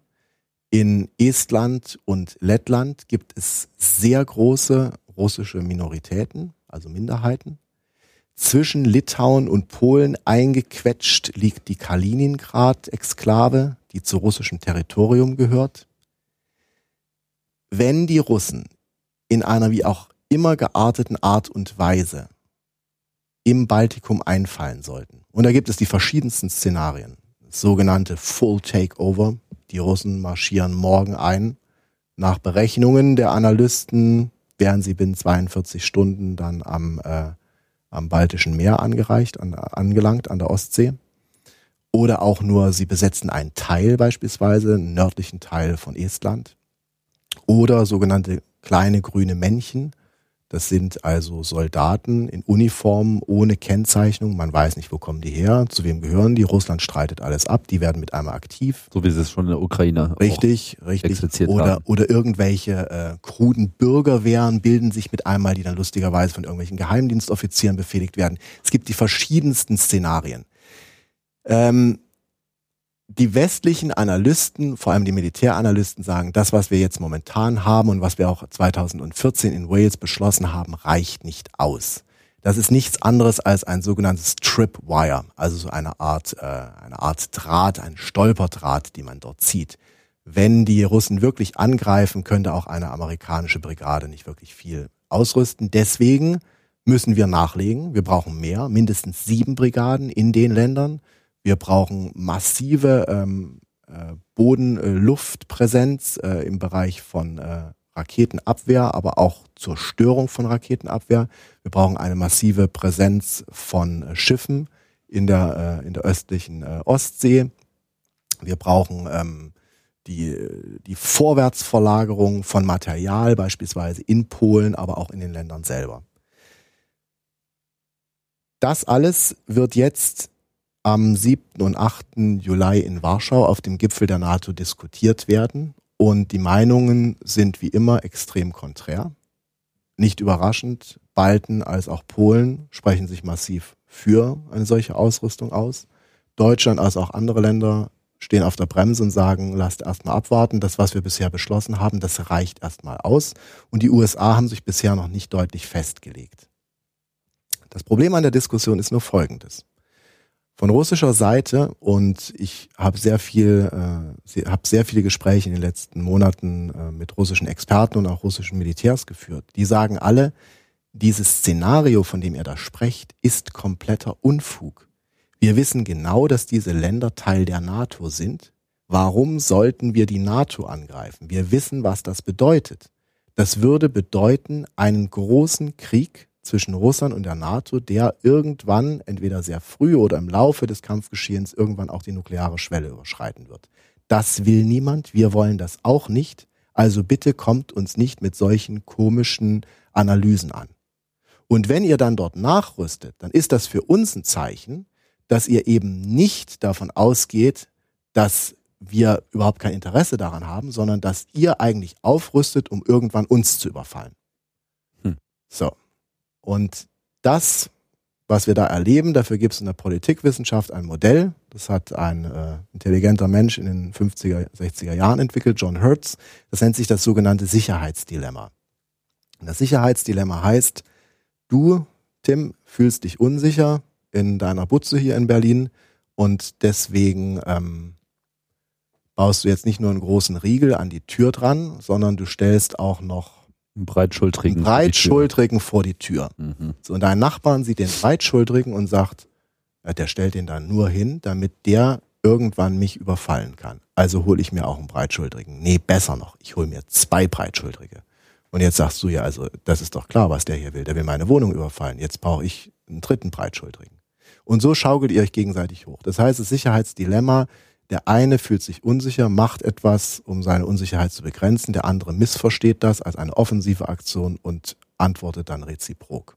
Und ich habe die Befürchtung und mit mir auch einige andere Analysten in Westeuropa als auch in den USA, dass genau das im Baltikum eintreten könnte, weil beide von fundamental unterschiedlichen Perzeptionen und Voraussetzungen ausgehen. Und ähm, es wird sehr spannend werden, wie, was, erstmal, was die NATO in Warschau entscheidet, aber vor allem auch dann, wie es in den nächsten Jahren weitergeht. Und da muss ich leider auch mal sagen, es wäre jetzt wirklich mal an der Zeit von Seiten der Russen zu signalisieren, wir haben an einer solchen Auseinandersetzung kein Interesse. Kampfflugzeuge neun Meter über einer amerikanischen Fregatte kreisen zu lassen, ist nun wirklich nicht das Signal, wo man den anderen davon überzeugt, dass man keine kriegerischen oder aggressiven Absichten hat. Es wäre an der Zeit von Seiten der Russen jetzt auch mal selber mit einem Angebot um die Ecke zu kommen. Aber das ist das Problem, das kann ich dir aus meiner eigenen Erfahrung sagen. Wenn du mit den Russen sprichst, du hörst immer, was sie nicht wollen. Sie sagen aber nie, was sie wollen. Und das ist ein Problem, ein massives.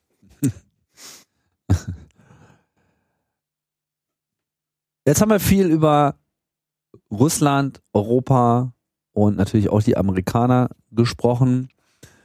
Wenn wir vielleicht nochmal so einen Schritt zurückgehen und äh, auch so das eigentliche ähm, postulierte Thema Außen- und Sicherheitspolitik Europas betrachten. Da ist zwar Russland gerade ein heißes Thema und sicherlich auch ein wichtiger Faktor, aber auch nicht unbedingt äh, der einzige Aspekt. Ähm, ich denke, hier muss man vor allem auch noch mal ein bisschen in den Süden schauen. Das hängt zwar auch extrem äh, damit zusammen, also die instabile Lage äh, einiger Länder, vor allem natürlich äh, Libyen, was halt schon so Tendenzen äh, äh, in solche Auflösungserscheinungen hat wie Syrien, wo ich aber den Eindruck habe, dass zumindest alle genug Angst vor der Situation haben, dass sie zumindest bereit sind, irgendetwas zu tun, im Gegensatz zu Syrien, wo sich ja eigentlich keiner so richtig äh, mächtig gesehen hat, äh, irgendwelche Schritte einzuleiten. Ähm, gut, Ägypten, Tunesien, schwankende äh, Staaten, das war in gewisser Hinsicht, äh, ist in gewisser Hinsicht nichts Neues.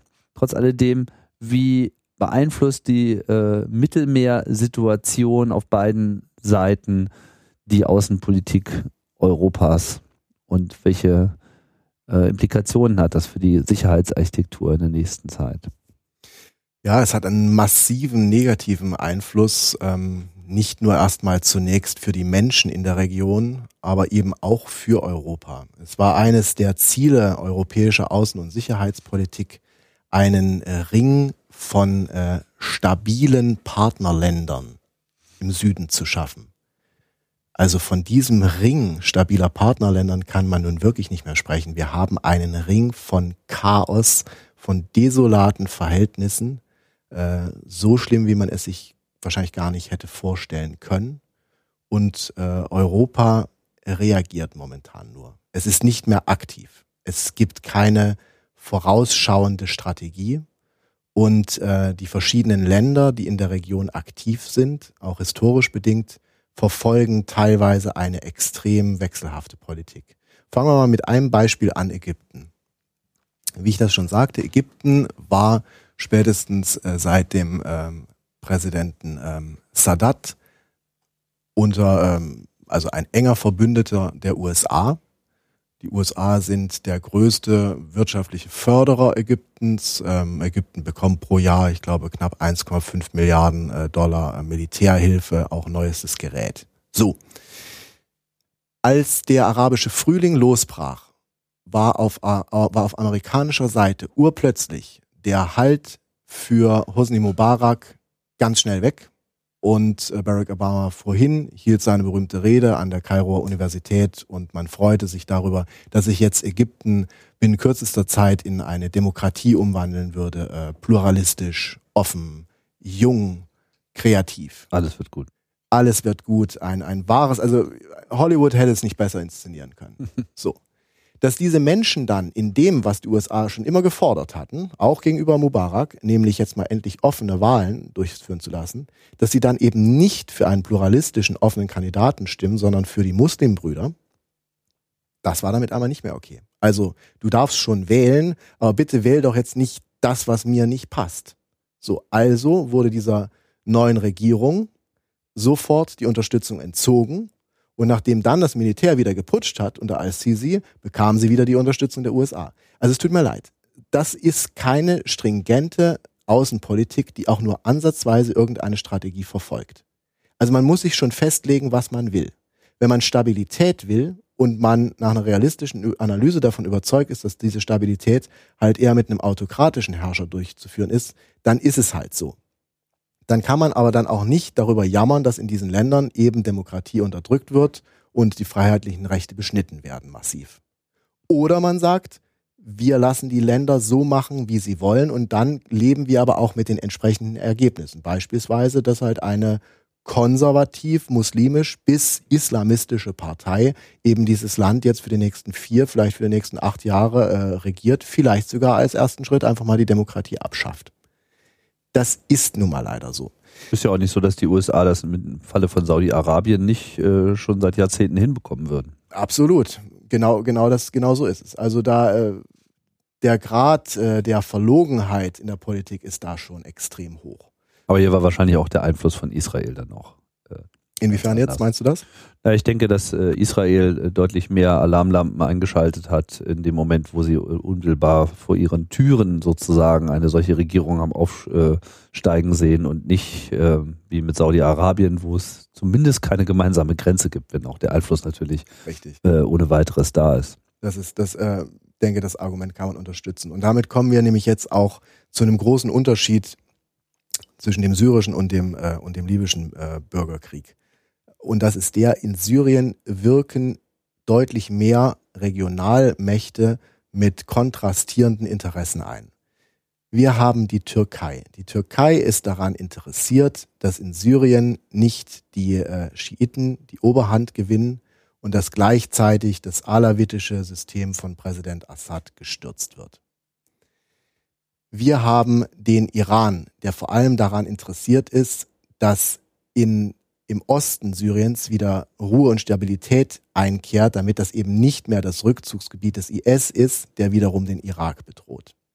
Wir haben den Iran, der im Grunde schon zur Hälfte auch den äh, schiitischen Irak mitregiert, informell, und nun über seine Verbündeten die Hisbollah, eine schiitische Miliz, die wiederum im Libanon sitzt, von beiden Seiten aus zusammen mit, mit, äh, mit Assad auf den Irak und vor allem auf die Sunniten, die dazwischen leben und den IS, der sich auch als eine sunnitische Miliz versteht, einwirken.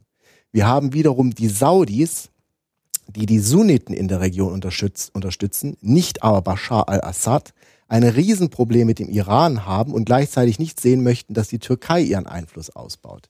Wir haben Jordanien, ein Land, das ehrlich gesagt, also muss man mal sagen, hier die schlimmste Karte gezogen hat, denn da sind die meisten Flüchtlinge untergekommen. Wir haben Israel mit den bekannten äh, Interessen von Israel. Und dann haben wir dazu dann noch die Kurdenmilizen im Norden von Syrien. Wir haben die äh, Peschmerga, kurdische Milizen im Norden vom Irak, die nicht zwangsläufig dasselbe wollen wie die syrischen äh, Kurden. Und wir haben dann die PKK äh, im Süden und Osten der Türkei, die aber auch nicht zwangsläufig dasselbe wollen wie die beiden anderen kurdischen Milizen. Das heißt, wir haben massive regionale und subregionale Kräfte, die einwirken. Dazu haben wir dann die Amerikaner mit ihrer Koalition, die sich militärisch engagiert, plus die Russen, die vor Ort sind, in Libyen ist es nicht ganz so schlimm. Wir haben in Libyen haben wir zwei Regierungen, die sich bekämpfen. Das eine eine islamistische, das andere eine gemäßigt konservative Regierung. Wir haben leider inzwischen auch ein großes Gebiet äh, in, äh, in der Mitte von Libyen um Sirte herum, in denen der IS tätig ist. Ähm, wir haben natürlich ein regionales Interesse äh, von Ägypten, denn die entsprechenden Kämpfer gehen über die Grenze drüber. Äh, Ähm, es gibt da beispielsweise an der Grenze ganz nah zu Libyen eine äh, früher extrem beliebte Oase in, in Ägypten, die nennt sich Siwa. Angeblich wurde dort äh, äh, Alexander der Große beerdigt. Bis heute suchen Archäologen nach seinem Grab. Ich war selber mal da. Es ist eine wunderschöne Oase. Das Problem ist nur, dort kann heute keiner mehr hinfahren weil dort ziehen diese ganzen Milizen durch. Und wer dort äh, hinreist, äh, der kann auch direkt seinen Pass abgeben und dem Auswärtigen Amt eine E-Mail schreiben, dass demnächst für ihn drei Milliarden äh, Euro verlangt werden. Naja. Ähm, das heißt also, auch Ägypten hat natürlich ein Interesse daran, eben sein äh, westliches Gebiet nicht destabilisieren zu lassen und wirkt auf die Region ein. Ähm, gleichzeitig drängen von Süden verschiedenste Flüchtlinge aus Schwarzafrika, aus Westafrika, über die Routen und Schmugglerrouten durch die Sahara nach Libyen vor, um von dort aus dann auf Schiffen völlig überfüllt und äh, teilweise uralte Schiffe dann überzusetzen nach, Ita nach Italien. Das heißt, wir haben einen Ring an Instabilität und wir haben keinerlei Strategie, wie wir mit dieser Instabilität umgehen können. Und es liegt vor allem auch daran, weil in den letzten Jahren einfach hier gerade im wirtschaftspolitischen Bereich immer nur an die eigenen Interessen gedacht wurde. Das heißt, wir haben beispielsweise in Europa einen Binnenmarkt, was die Landwirtschaft angeht, der so protektionistisch ist, dass es sich überhaupt gar nicht lohnen würde, für einen Großbauern aus Algerien äh, beispielsweise Tomaten nach Europa zu importieren, weil die Zölle wiederum so hoch darauf wären, um die eigene europäische Landwirtschaft zu stützen, dass es im Grunde zu einer wirtschaftlichen Verknüpfung gar nicht kommen konnte. Das heißt, man hat diesen Ländern keine wirtschaftlichen Anreize gegeben.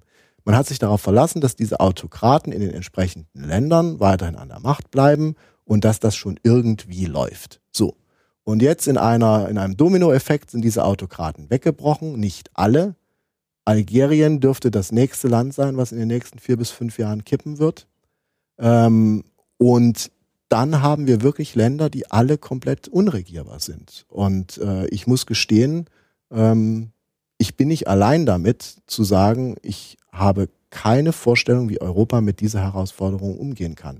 Was ich mir aber wünschen würde, wäre vor allem ein gerechteres und deutlich nachhaltigeres Engagement der USA in der Region. Das heißt nicht nur punktuelle Unterstützung beispielsweise von Israel, oder auch äh, die Unterstützung äh, der saudischen Klicken, die ja eigentlich am uramerikanischen Interessen komplett zugegen laufen, sondern eben auch, dass man sich um die Postkonfliktbearbeitung kümmert. Das heißt, wenn man einen Konflikt hat oder ihn vielleicht sogar selber losgetreten hat, wie im Irak, dann muss man sich eben auch danach finanziell engagieren, dass man diesen Müll, den man hinterlassen hat, dass der eben auch aufgeräumt wird. Ja, die alte Aufteilung war ja, die USA marschieren äh, ein und danach äh, baut Deutschland, baut Deutschland die Städte auf. wieder auf. Ja, und das ist zumindest, wenn man es ein bisschen zynisch betrachtet, in Afghanistan okay, denn die sind ja weit, weit genug weg. Aber jetzt sind sie vor der Haustür. Und wir fliegen von Berlin nach Kairo vier Stunden. Das heißt, wir können, wir kommen nicht mehr umhin, für diese Region einen großen Lösungsansatz zu finden, in den alle entsprechenden Kräfte mit eingebunden werden. Aber wenn jeder nur weiterhin seine Partikularinteressen verfolgt, wenn die Russen nur daran interessiert sind, äh, Assad zu stützen, wenn Erdogan nur daran interessiert ist, seine muslimische Partei ähm, in, in der Türkei am Leben zu erhalten und an der Macht zu erhalten, wenn die Saudis nur daran interessiert sind, weiterhin ihre Machtklicke mit, äh, mit Erdölgeld zu versorgen, dann haben wir für diese Region keine Chance.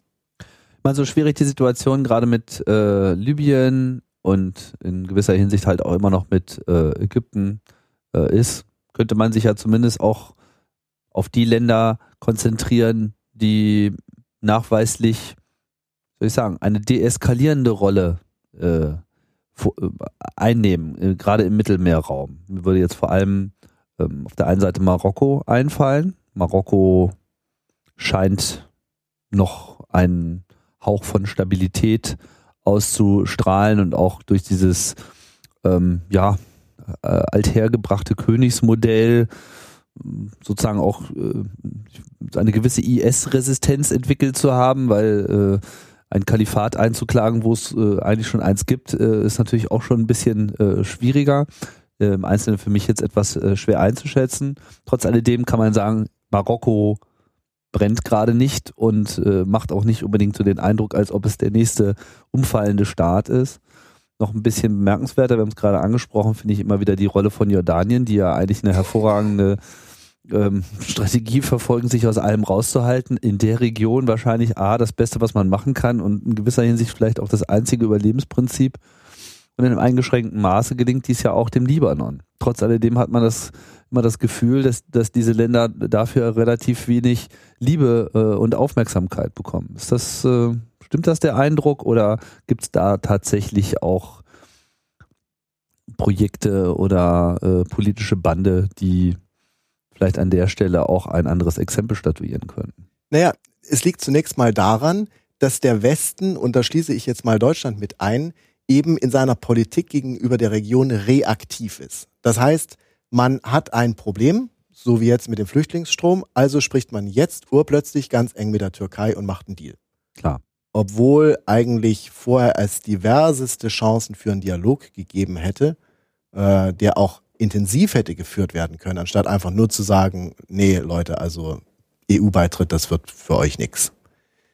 Und dasselbe gilt für Jordanien, es gilt für den Libanon, es gilt auch für Marokko, in gewisser Art und Weise auch für Tunesien, wobei man da sagen muss, dass beispielsweise die Bundesregierung die sogenannte Transformationspartnerschaft mit Tunesien hat und da auch äh, sich sehr stark engagiert, auch finanziell. Für Jordanien würde mir nur einfallen, das ist ein Land, was von der EU jetzt mal ganz dringend mindestens fünf bis zehn Milliarden Euro verdient hätte, um mit dieser Flüchtlingskatastrophe klarzukommen. Aber genau das passiert eben nicht. Man weiß, die halten die Füße still. Dort kümmert man sich schon irgendwie. Man kann da ein bisschen mit der Gießkanne mal hingehen und ein paar, äh, ein paar Entwicklungsmittel verteilen. Aber diese Länder für ihr Verhalten, so wie du es eben gesagt hast, zu belohnen und auch mit einer Langzeitstrategie zu verbinden, das sehe ich leider nicht. Und das ist ein Merkmal moderner Politik in der Globalisierung. Sie ist extrem sprunghaft. Lang durchdachte Strategien, die auch durchgehalten werden, gerade auch in Zeiten der Krise, wo vielleicht auch mal die Öffentlichkeit nach einer anderen Maßnahme schreit, als die Politik sie jetzt trotzdem durchführt, sind Mangelware geworden. Und das ist wirklich, das ist ein strukturelles Problem von Politik, was wir in dieser Region geballt beobachten dürfen. Warum ist das so?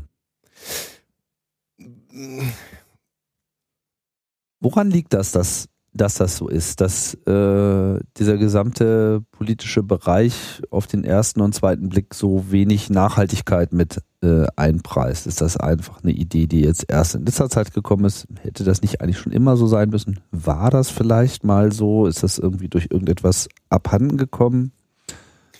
Ich denke, es hat mit mehreren Faktoren zu tun. Der erste Faktor wäre der, dass Regierungen nun mal eine gewisse Halbwertszeit haben. Die ist im Regelfall, wenn man zu Ende regiert, vier Jahre. Und wenn man es gut gemacht hat, dann regiert man weitere vier Jahre. Kann aber auch weniger sein. Das heißt, Parteien und die damit verbundenen Entscheidungsträger denken in extrem kurzen Zeiträumen. Aber für solche fundamentalen Entwicklungen und Fragen, wie wir sie eben behandelt haben, beispielsweise für den Nahen Osten, der sich nun wirklich in einer Transformation befindet, die wahrscheinlich 30, 40 Jahre, vielleicht sogar 50 Jahre dauern wird, braucht es eben auch eine längere Sichtweise. Das heißt, die Politik ist heute nicht mehr in der Lage, lange Sichtweisen zu entwickeln, weil man Angst hat, dass wenn man bestimmte Politiken zu lange verfolgt, dass es dann beim, beim, äh, beim Wähler nicht mehr gut ankommt und dass man dann eben abgewählt wird. Und das ist das für die Berufspolitiker scheinbar Schlimmste, die Abwahl. Der eigentliche Gedanke, und der mag durchaus ein bisschen idealistisch klingen, zu sagen, naja gut, dann werde ich halt abgewählt, aber wenn ich abgewählt werde und immerhin meine Politikleitlinie, die ich vorgegeben habe, dann auch weiter verfolgt wird vielleicht, der interessiert letztlich erstmal nicht mehr. Es geht um das eigene parteipolitische Überleben. Ein zweiter Faktor ist, dass wir eben in der Politik heutzutage Berufspolitiker haben. Das sind Menschen, die schon teilweise mit 13, 14 in Jugendorganisationen der Parteien reingehen, dann über viele Jahre herangezüchtet werden in Ortsvereinen, Bezirksvereinen und sich dann in der Politik langsam in den Parteigremien hochdienen, bis sie dann irgendwann in ein Amt hineinkommen, im besten Falle sogar ein Ministeramt. Diese Menschen haben oftmals mit den wirklichen Entwicklungen des Berufslebens und auch wie sprunghaft dieses ist, nichts zu tun, weil sie letztlich in einer Art Blase groß geworden sind. Und es kommt hinzu, heutzutage gehen nicht mehr die Exzellenten unserer Gesellschaft in die Politik. Wenn wir uns anschauen, ähm, die intellektuelle Werbe, den Background an Wissen, den bestimmte Politiker äh, früherer Generationen, schauen wir uns beispielsweise Egon Bahr oder auch der kürzlich gestorbene Hans-Dietrich Genscher oder Helmut Schmidt an. Das ist eine ganz andere Klasse von intellektueller Tiefe, als es die heutigen Politiker, die wir in den Parteien sehen, haben. Das heißt, die wirklichen Köpfe dieses Landes gehen nicht mehr in die Politik. Dann dürfen wir uns natürlich aber auch nicht darüber beschweren, dass wir eben von Politikern äh, regiert werden, die eben nun auch nur noch mediokre Lösungen anbieten, weil sie eben selber auch nicht mehr exzellent sind. Und einer der ganz wichtigen Faktoren in dem Zusammenhang ist natürlich auch, dass wir durch die äh, Entwicklung des Informationszeitalters eine Medienlandschaft haben, die fast schon einer ständigen Hektik gleich Schlaglichter auf Themen drauf wirft. Molenbeek, Terrorismus, Islamismus, eine Woche lang. Zack, weg. Als nächstes Freital, rechter Terrorismus und so weiter. Zack, weg. Als nächstes NATO und Putin und dann wieder zack weg. Und jetzt ist es der Kampf um die südchinesischen Inseln und als nächstes ist es das und dann ist es die Finanzkrise und dann ist es die Ehefrau von Trump und so weiter. Das heißt, wir kommen gar nicht mehr hinterher, scheinbar hinter den Nachrichten. Und dadurch, dass die Nachrichten dauernd so präsent sind, wird uns auch vermittelt, dass sie einen Einfluss und einen, eine Tiefe in ihrer Bedeutung haben, die sie teilweise nicht haben. Ich will da mal ein Beispiel bringen. Ähm, die Anschläge von Brüssel soll man an dieser Stelle nicht kleinreden. Ich möchte aber mal in dem Zusammenhang darauf hinweisen, dass beispielsweise, das kann man sich heutzutage nicht mehr vorstellen, im Ersten Weltkrieg ähm, in Belgien eine riesige Anzahl von Minen unter einem Hügel gezündet wurden, auf dem deutsche Soldaten waren. Diese Minen wurden in einer Kettenreaktionssprengung gesprengt und es kam nach Schätzung auf einen Schlag 30.000 Soldaten um. Ein, so eine solche Zahl, 30.000 auf einen Schlag tot durch eine Explosion, das ist bis heute die größte durchgeführte konventionelle Explosion der Welt. Das kann man sich heute nicht mehr vorstellen. Und ich möchte mir gar nicht vorstellen, was die Medien heute aus einem solchen Ereignis machen möchten. Was ich damit sagen will, ist, ich will nicht kleinreden, was äh, in Belgien passiert ist, geschweige denn ähm, die Trauer der Opfer schmälern und das auch verurteilen, was passiert ist. Ich will das Ganze nur mal in Perspektive setzen und auch die Frage aufwerfen, ob wir nicht durch die Schlaglichtpolitik der Medien und auch den Hang zum Übertreiben der negativen Nachrichten uns nicht selber vorgaukeln, dass es so viele Krisen gibt, dass man sie gar nicht mehr bewältigen kann und dass man eben auch nur punktuell auf diese Krisen reagieren müsse. Und ähm, ich glaube, das Zusammenspiel aus diesen drei Faktoren ist es, was uns leider davon abhält, langfristige, nachhaltige Strategien zu entwickeln, um eben dann auch Krisen abfedern zu können. Denn es wird immer wieder Krisen geben. Das ist nun mal so.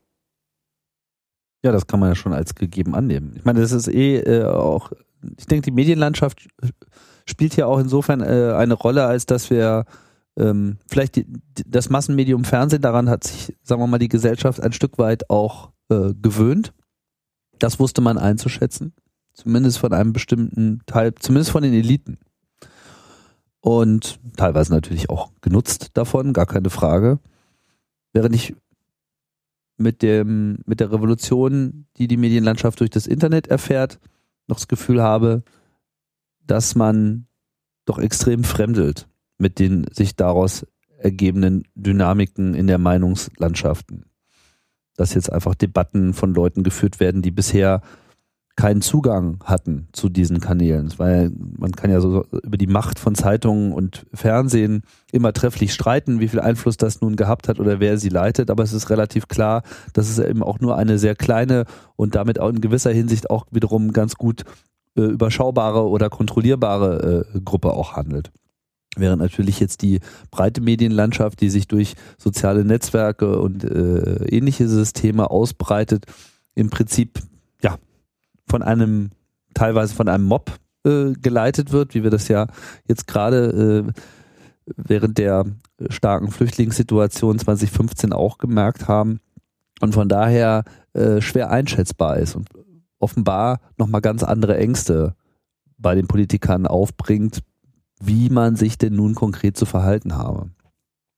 Ja, also ich gebe dir recht, ähm, die, die Politiker fremdeln damit. Auch das ist, ich erwarte jetzt nicht von jedem Menschen, dass er ein Medienprofi ist, aber auch das ist natürlich ein Zeichen dafür, dass sie äh, in so einer gewissen Blase groß geworden sind, wo sie sich eben mit solchen Entwicklungen nicht auseinandersetzen mussten. Äh, denn, äh, sorry, es tut mir leid, das äh, Internet ist eben kein Neuland mehr für uns, sondern äh, ich erinnere mich äh, an die parodistischen Anmerkungen zum Internet von Harald Schmidt äh, aus der Mitte der 90er Jahre. Und äh, das ist, sind nun mal, das ist 20 Jahre her. Das heißt, dieses Medium ist mit uns und wir sollten inzwischen auch halbwegs wissen, wie das Medium funktioniert. Das heißt auch, wir sollten uns darüber im Klaren sein, dass natürlich die Aufgeregtheit, die teilweise in Debatten ist, äh, nur deshalb da ist, weil die Möglichkeit zum Chor, das heißt also der multiplen Stimmen, einfach größer geworden ist. Den Chor gab es früher auch schon. Nur hieß der Chor früher nicht Forum oder Shitstorm, sondern das waren die Leserbeiträge, die täglich bei den Zeitungen eingingen. Und äh, früher hatten die Zeitungen sogar noch die Zeit und das Geld, Leute einzustellen, die diese Sachen gelesen haben und teilweise dann beantwortet haben. Den Job wollte ich schon damals nicht machen. Das ist das, was heutzutage dann teilweise bei der Süddeutschen Zeitung oder der Zeit ist, wo dann im Forum gesagt wird, äh, bitte halten Sie sich an die Netiquette oder dieser Beitrag wurde gelöscht. Bleiben Sie beim Thema. Das ist inhaltlich nicht relevant. Das heißt, die Verrückten oder die Aufgeregten haben auch schon vor 20, 30, 40, die haben sogar schon vor 100 Jahren an die Zeitung geschrieben. Nur es hat keiner mitgekriegt, weil natürlich die Zeitung, und kann man durchaus sagen, es ist ein, ein wenig undemokratisch, halt ausgewählt haben. Ist, hat er das schön geschrieben, äh, unterstützt unser Argument, ist seine Kritik begründet, dann drucken wir es auch ab. Alles andere fällt unter den Tisch. In gewisser Art und Weise erleben wir das jetzt auch wieder in den Medien. Immer mehr Artikel, Spiegel Online ist ein gutes Beispiel, ähm, haben überhaupt gar keine Foren mehr oder die Foren werden urplötzlich geschlossen.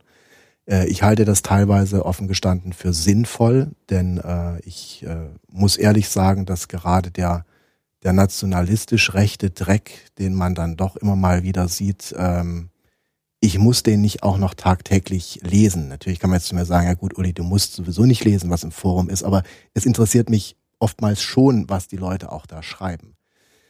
Ähm, die Frage ist jetzt, was, was fangen wir damit an in der Politik? Ähm, darauf habe ich offen gestanden keine Ahnung oder keine darauf habe ich jetzt keine ehrliche Antwort, die jetzt sagt, okay, das ist jetzt hier das Silver Bullet, äh, was, äh, was uns weiterbringt. Was ich aber äh, feststelle, ist, dass gerade die äh, Bewegung, die wir jetzt jüngst in Frankreich ähm, beobachten äh, können, äh, Nuit debout, äh, übersetzt so viel wie aufrecht durch die Nacht, Menschen, die sich auf äh, der äh, Place de la République treffen und diskutieren und eben vor allem Hierarchien und äh, festgelegte Strukturen ablehnen, um einfach nur mal darüber zu diskutieren, was läuft eigentlich in unserem Land verkehrt, innenpolitisch, aber auch außenpolitisch, wirtschaftspolitisch, familienpolitisch etc. pp.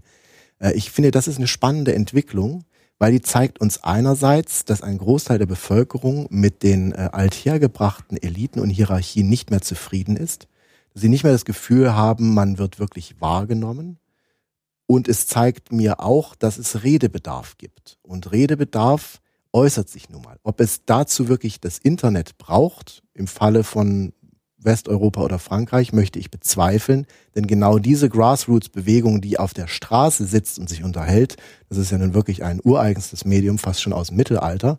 In anderen Ländern wie Ägypten sehe ich den äh, Zusammenhang, wenn man eben nicht entsprechende Medien hat, die über äh, die berichten, so dass man sich über Twitter verabredet, beispielsweise auf dem Tahrirplatz. Da macht das Ganze Sinn. Aber es zeigt mir, wie gesagt, dass es Redebedarf gibt. Und ähm, das finde ich gut.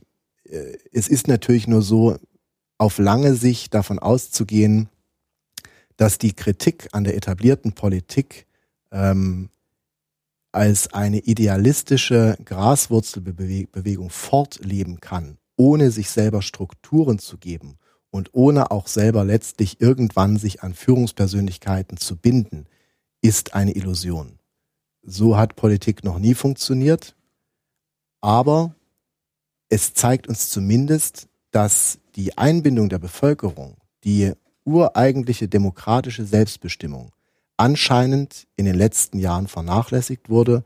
Und ich glaube, das hängt ganz eng damit zu tun mit dem Berufspolitiker als Typus, als auch mit den Parteien, die etabliert sind und die im Grunde, auch wenn sie das selber bestreiten würden, eine Form von geschlossenen Clubs sind, wo dann eben auch nur Clubdenke gilt.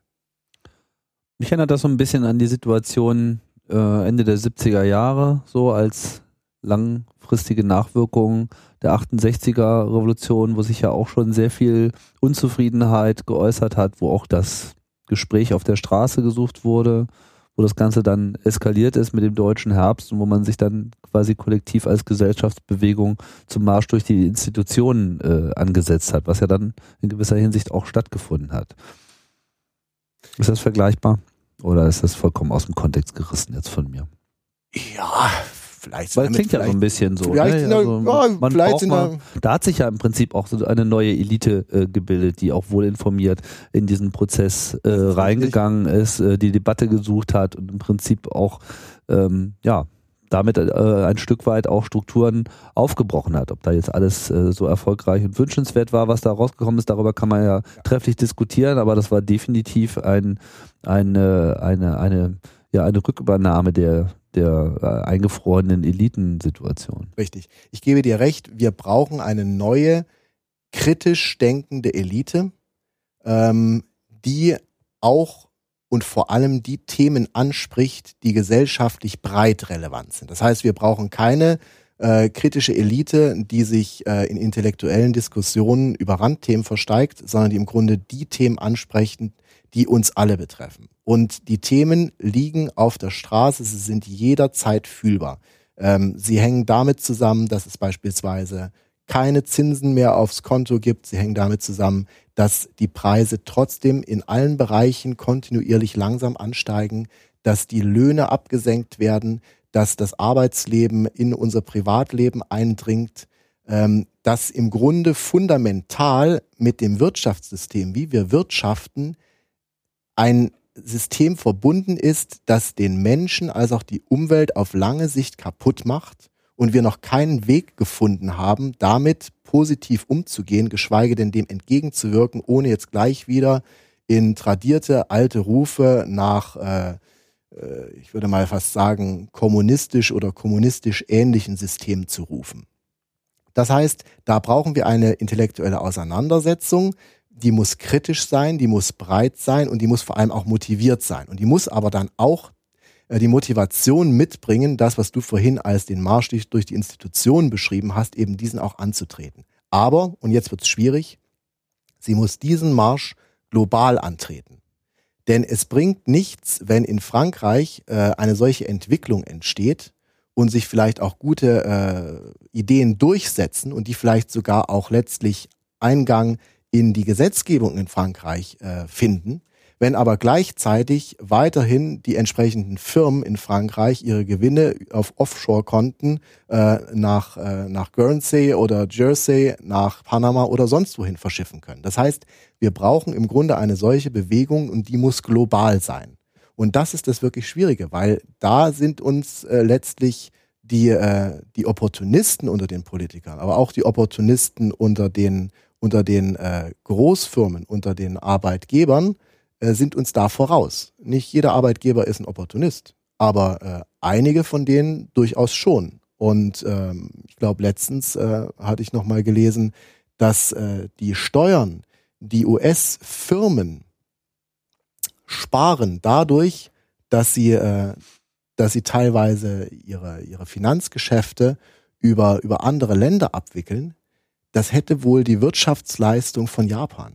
Das muss man, das muss man sich mal reinziehen. Also das ist, das ist schon massiv.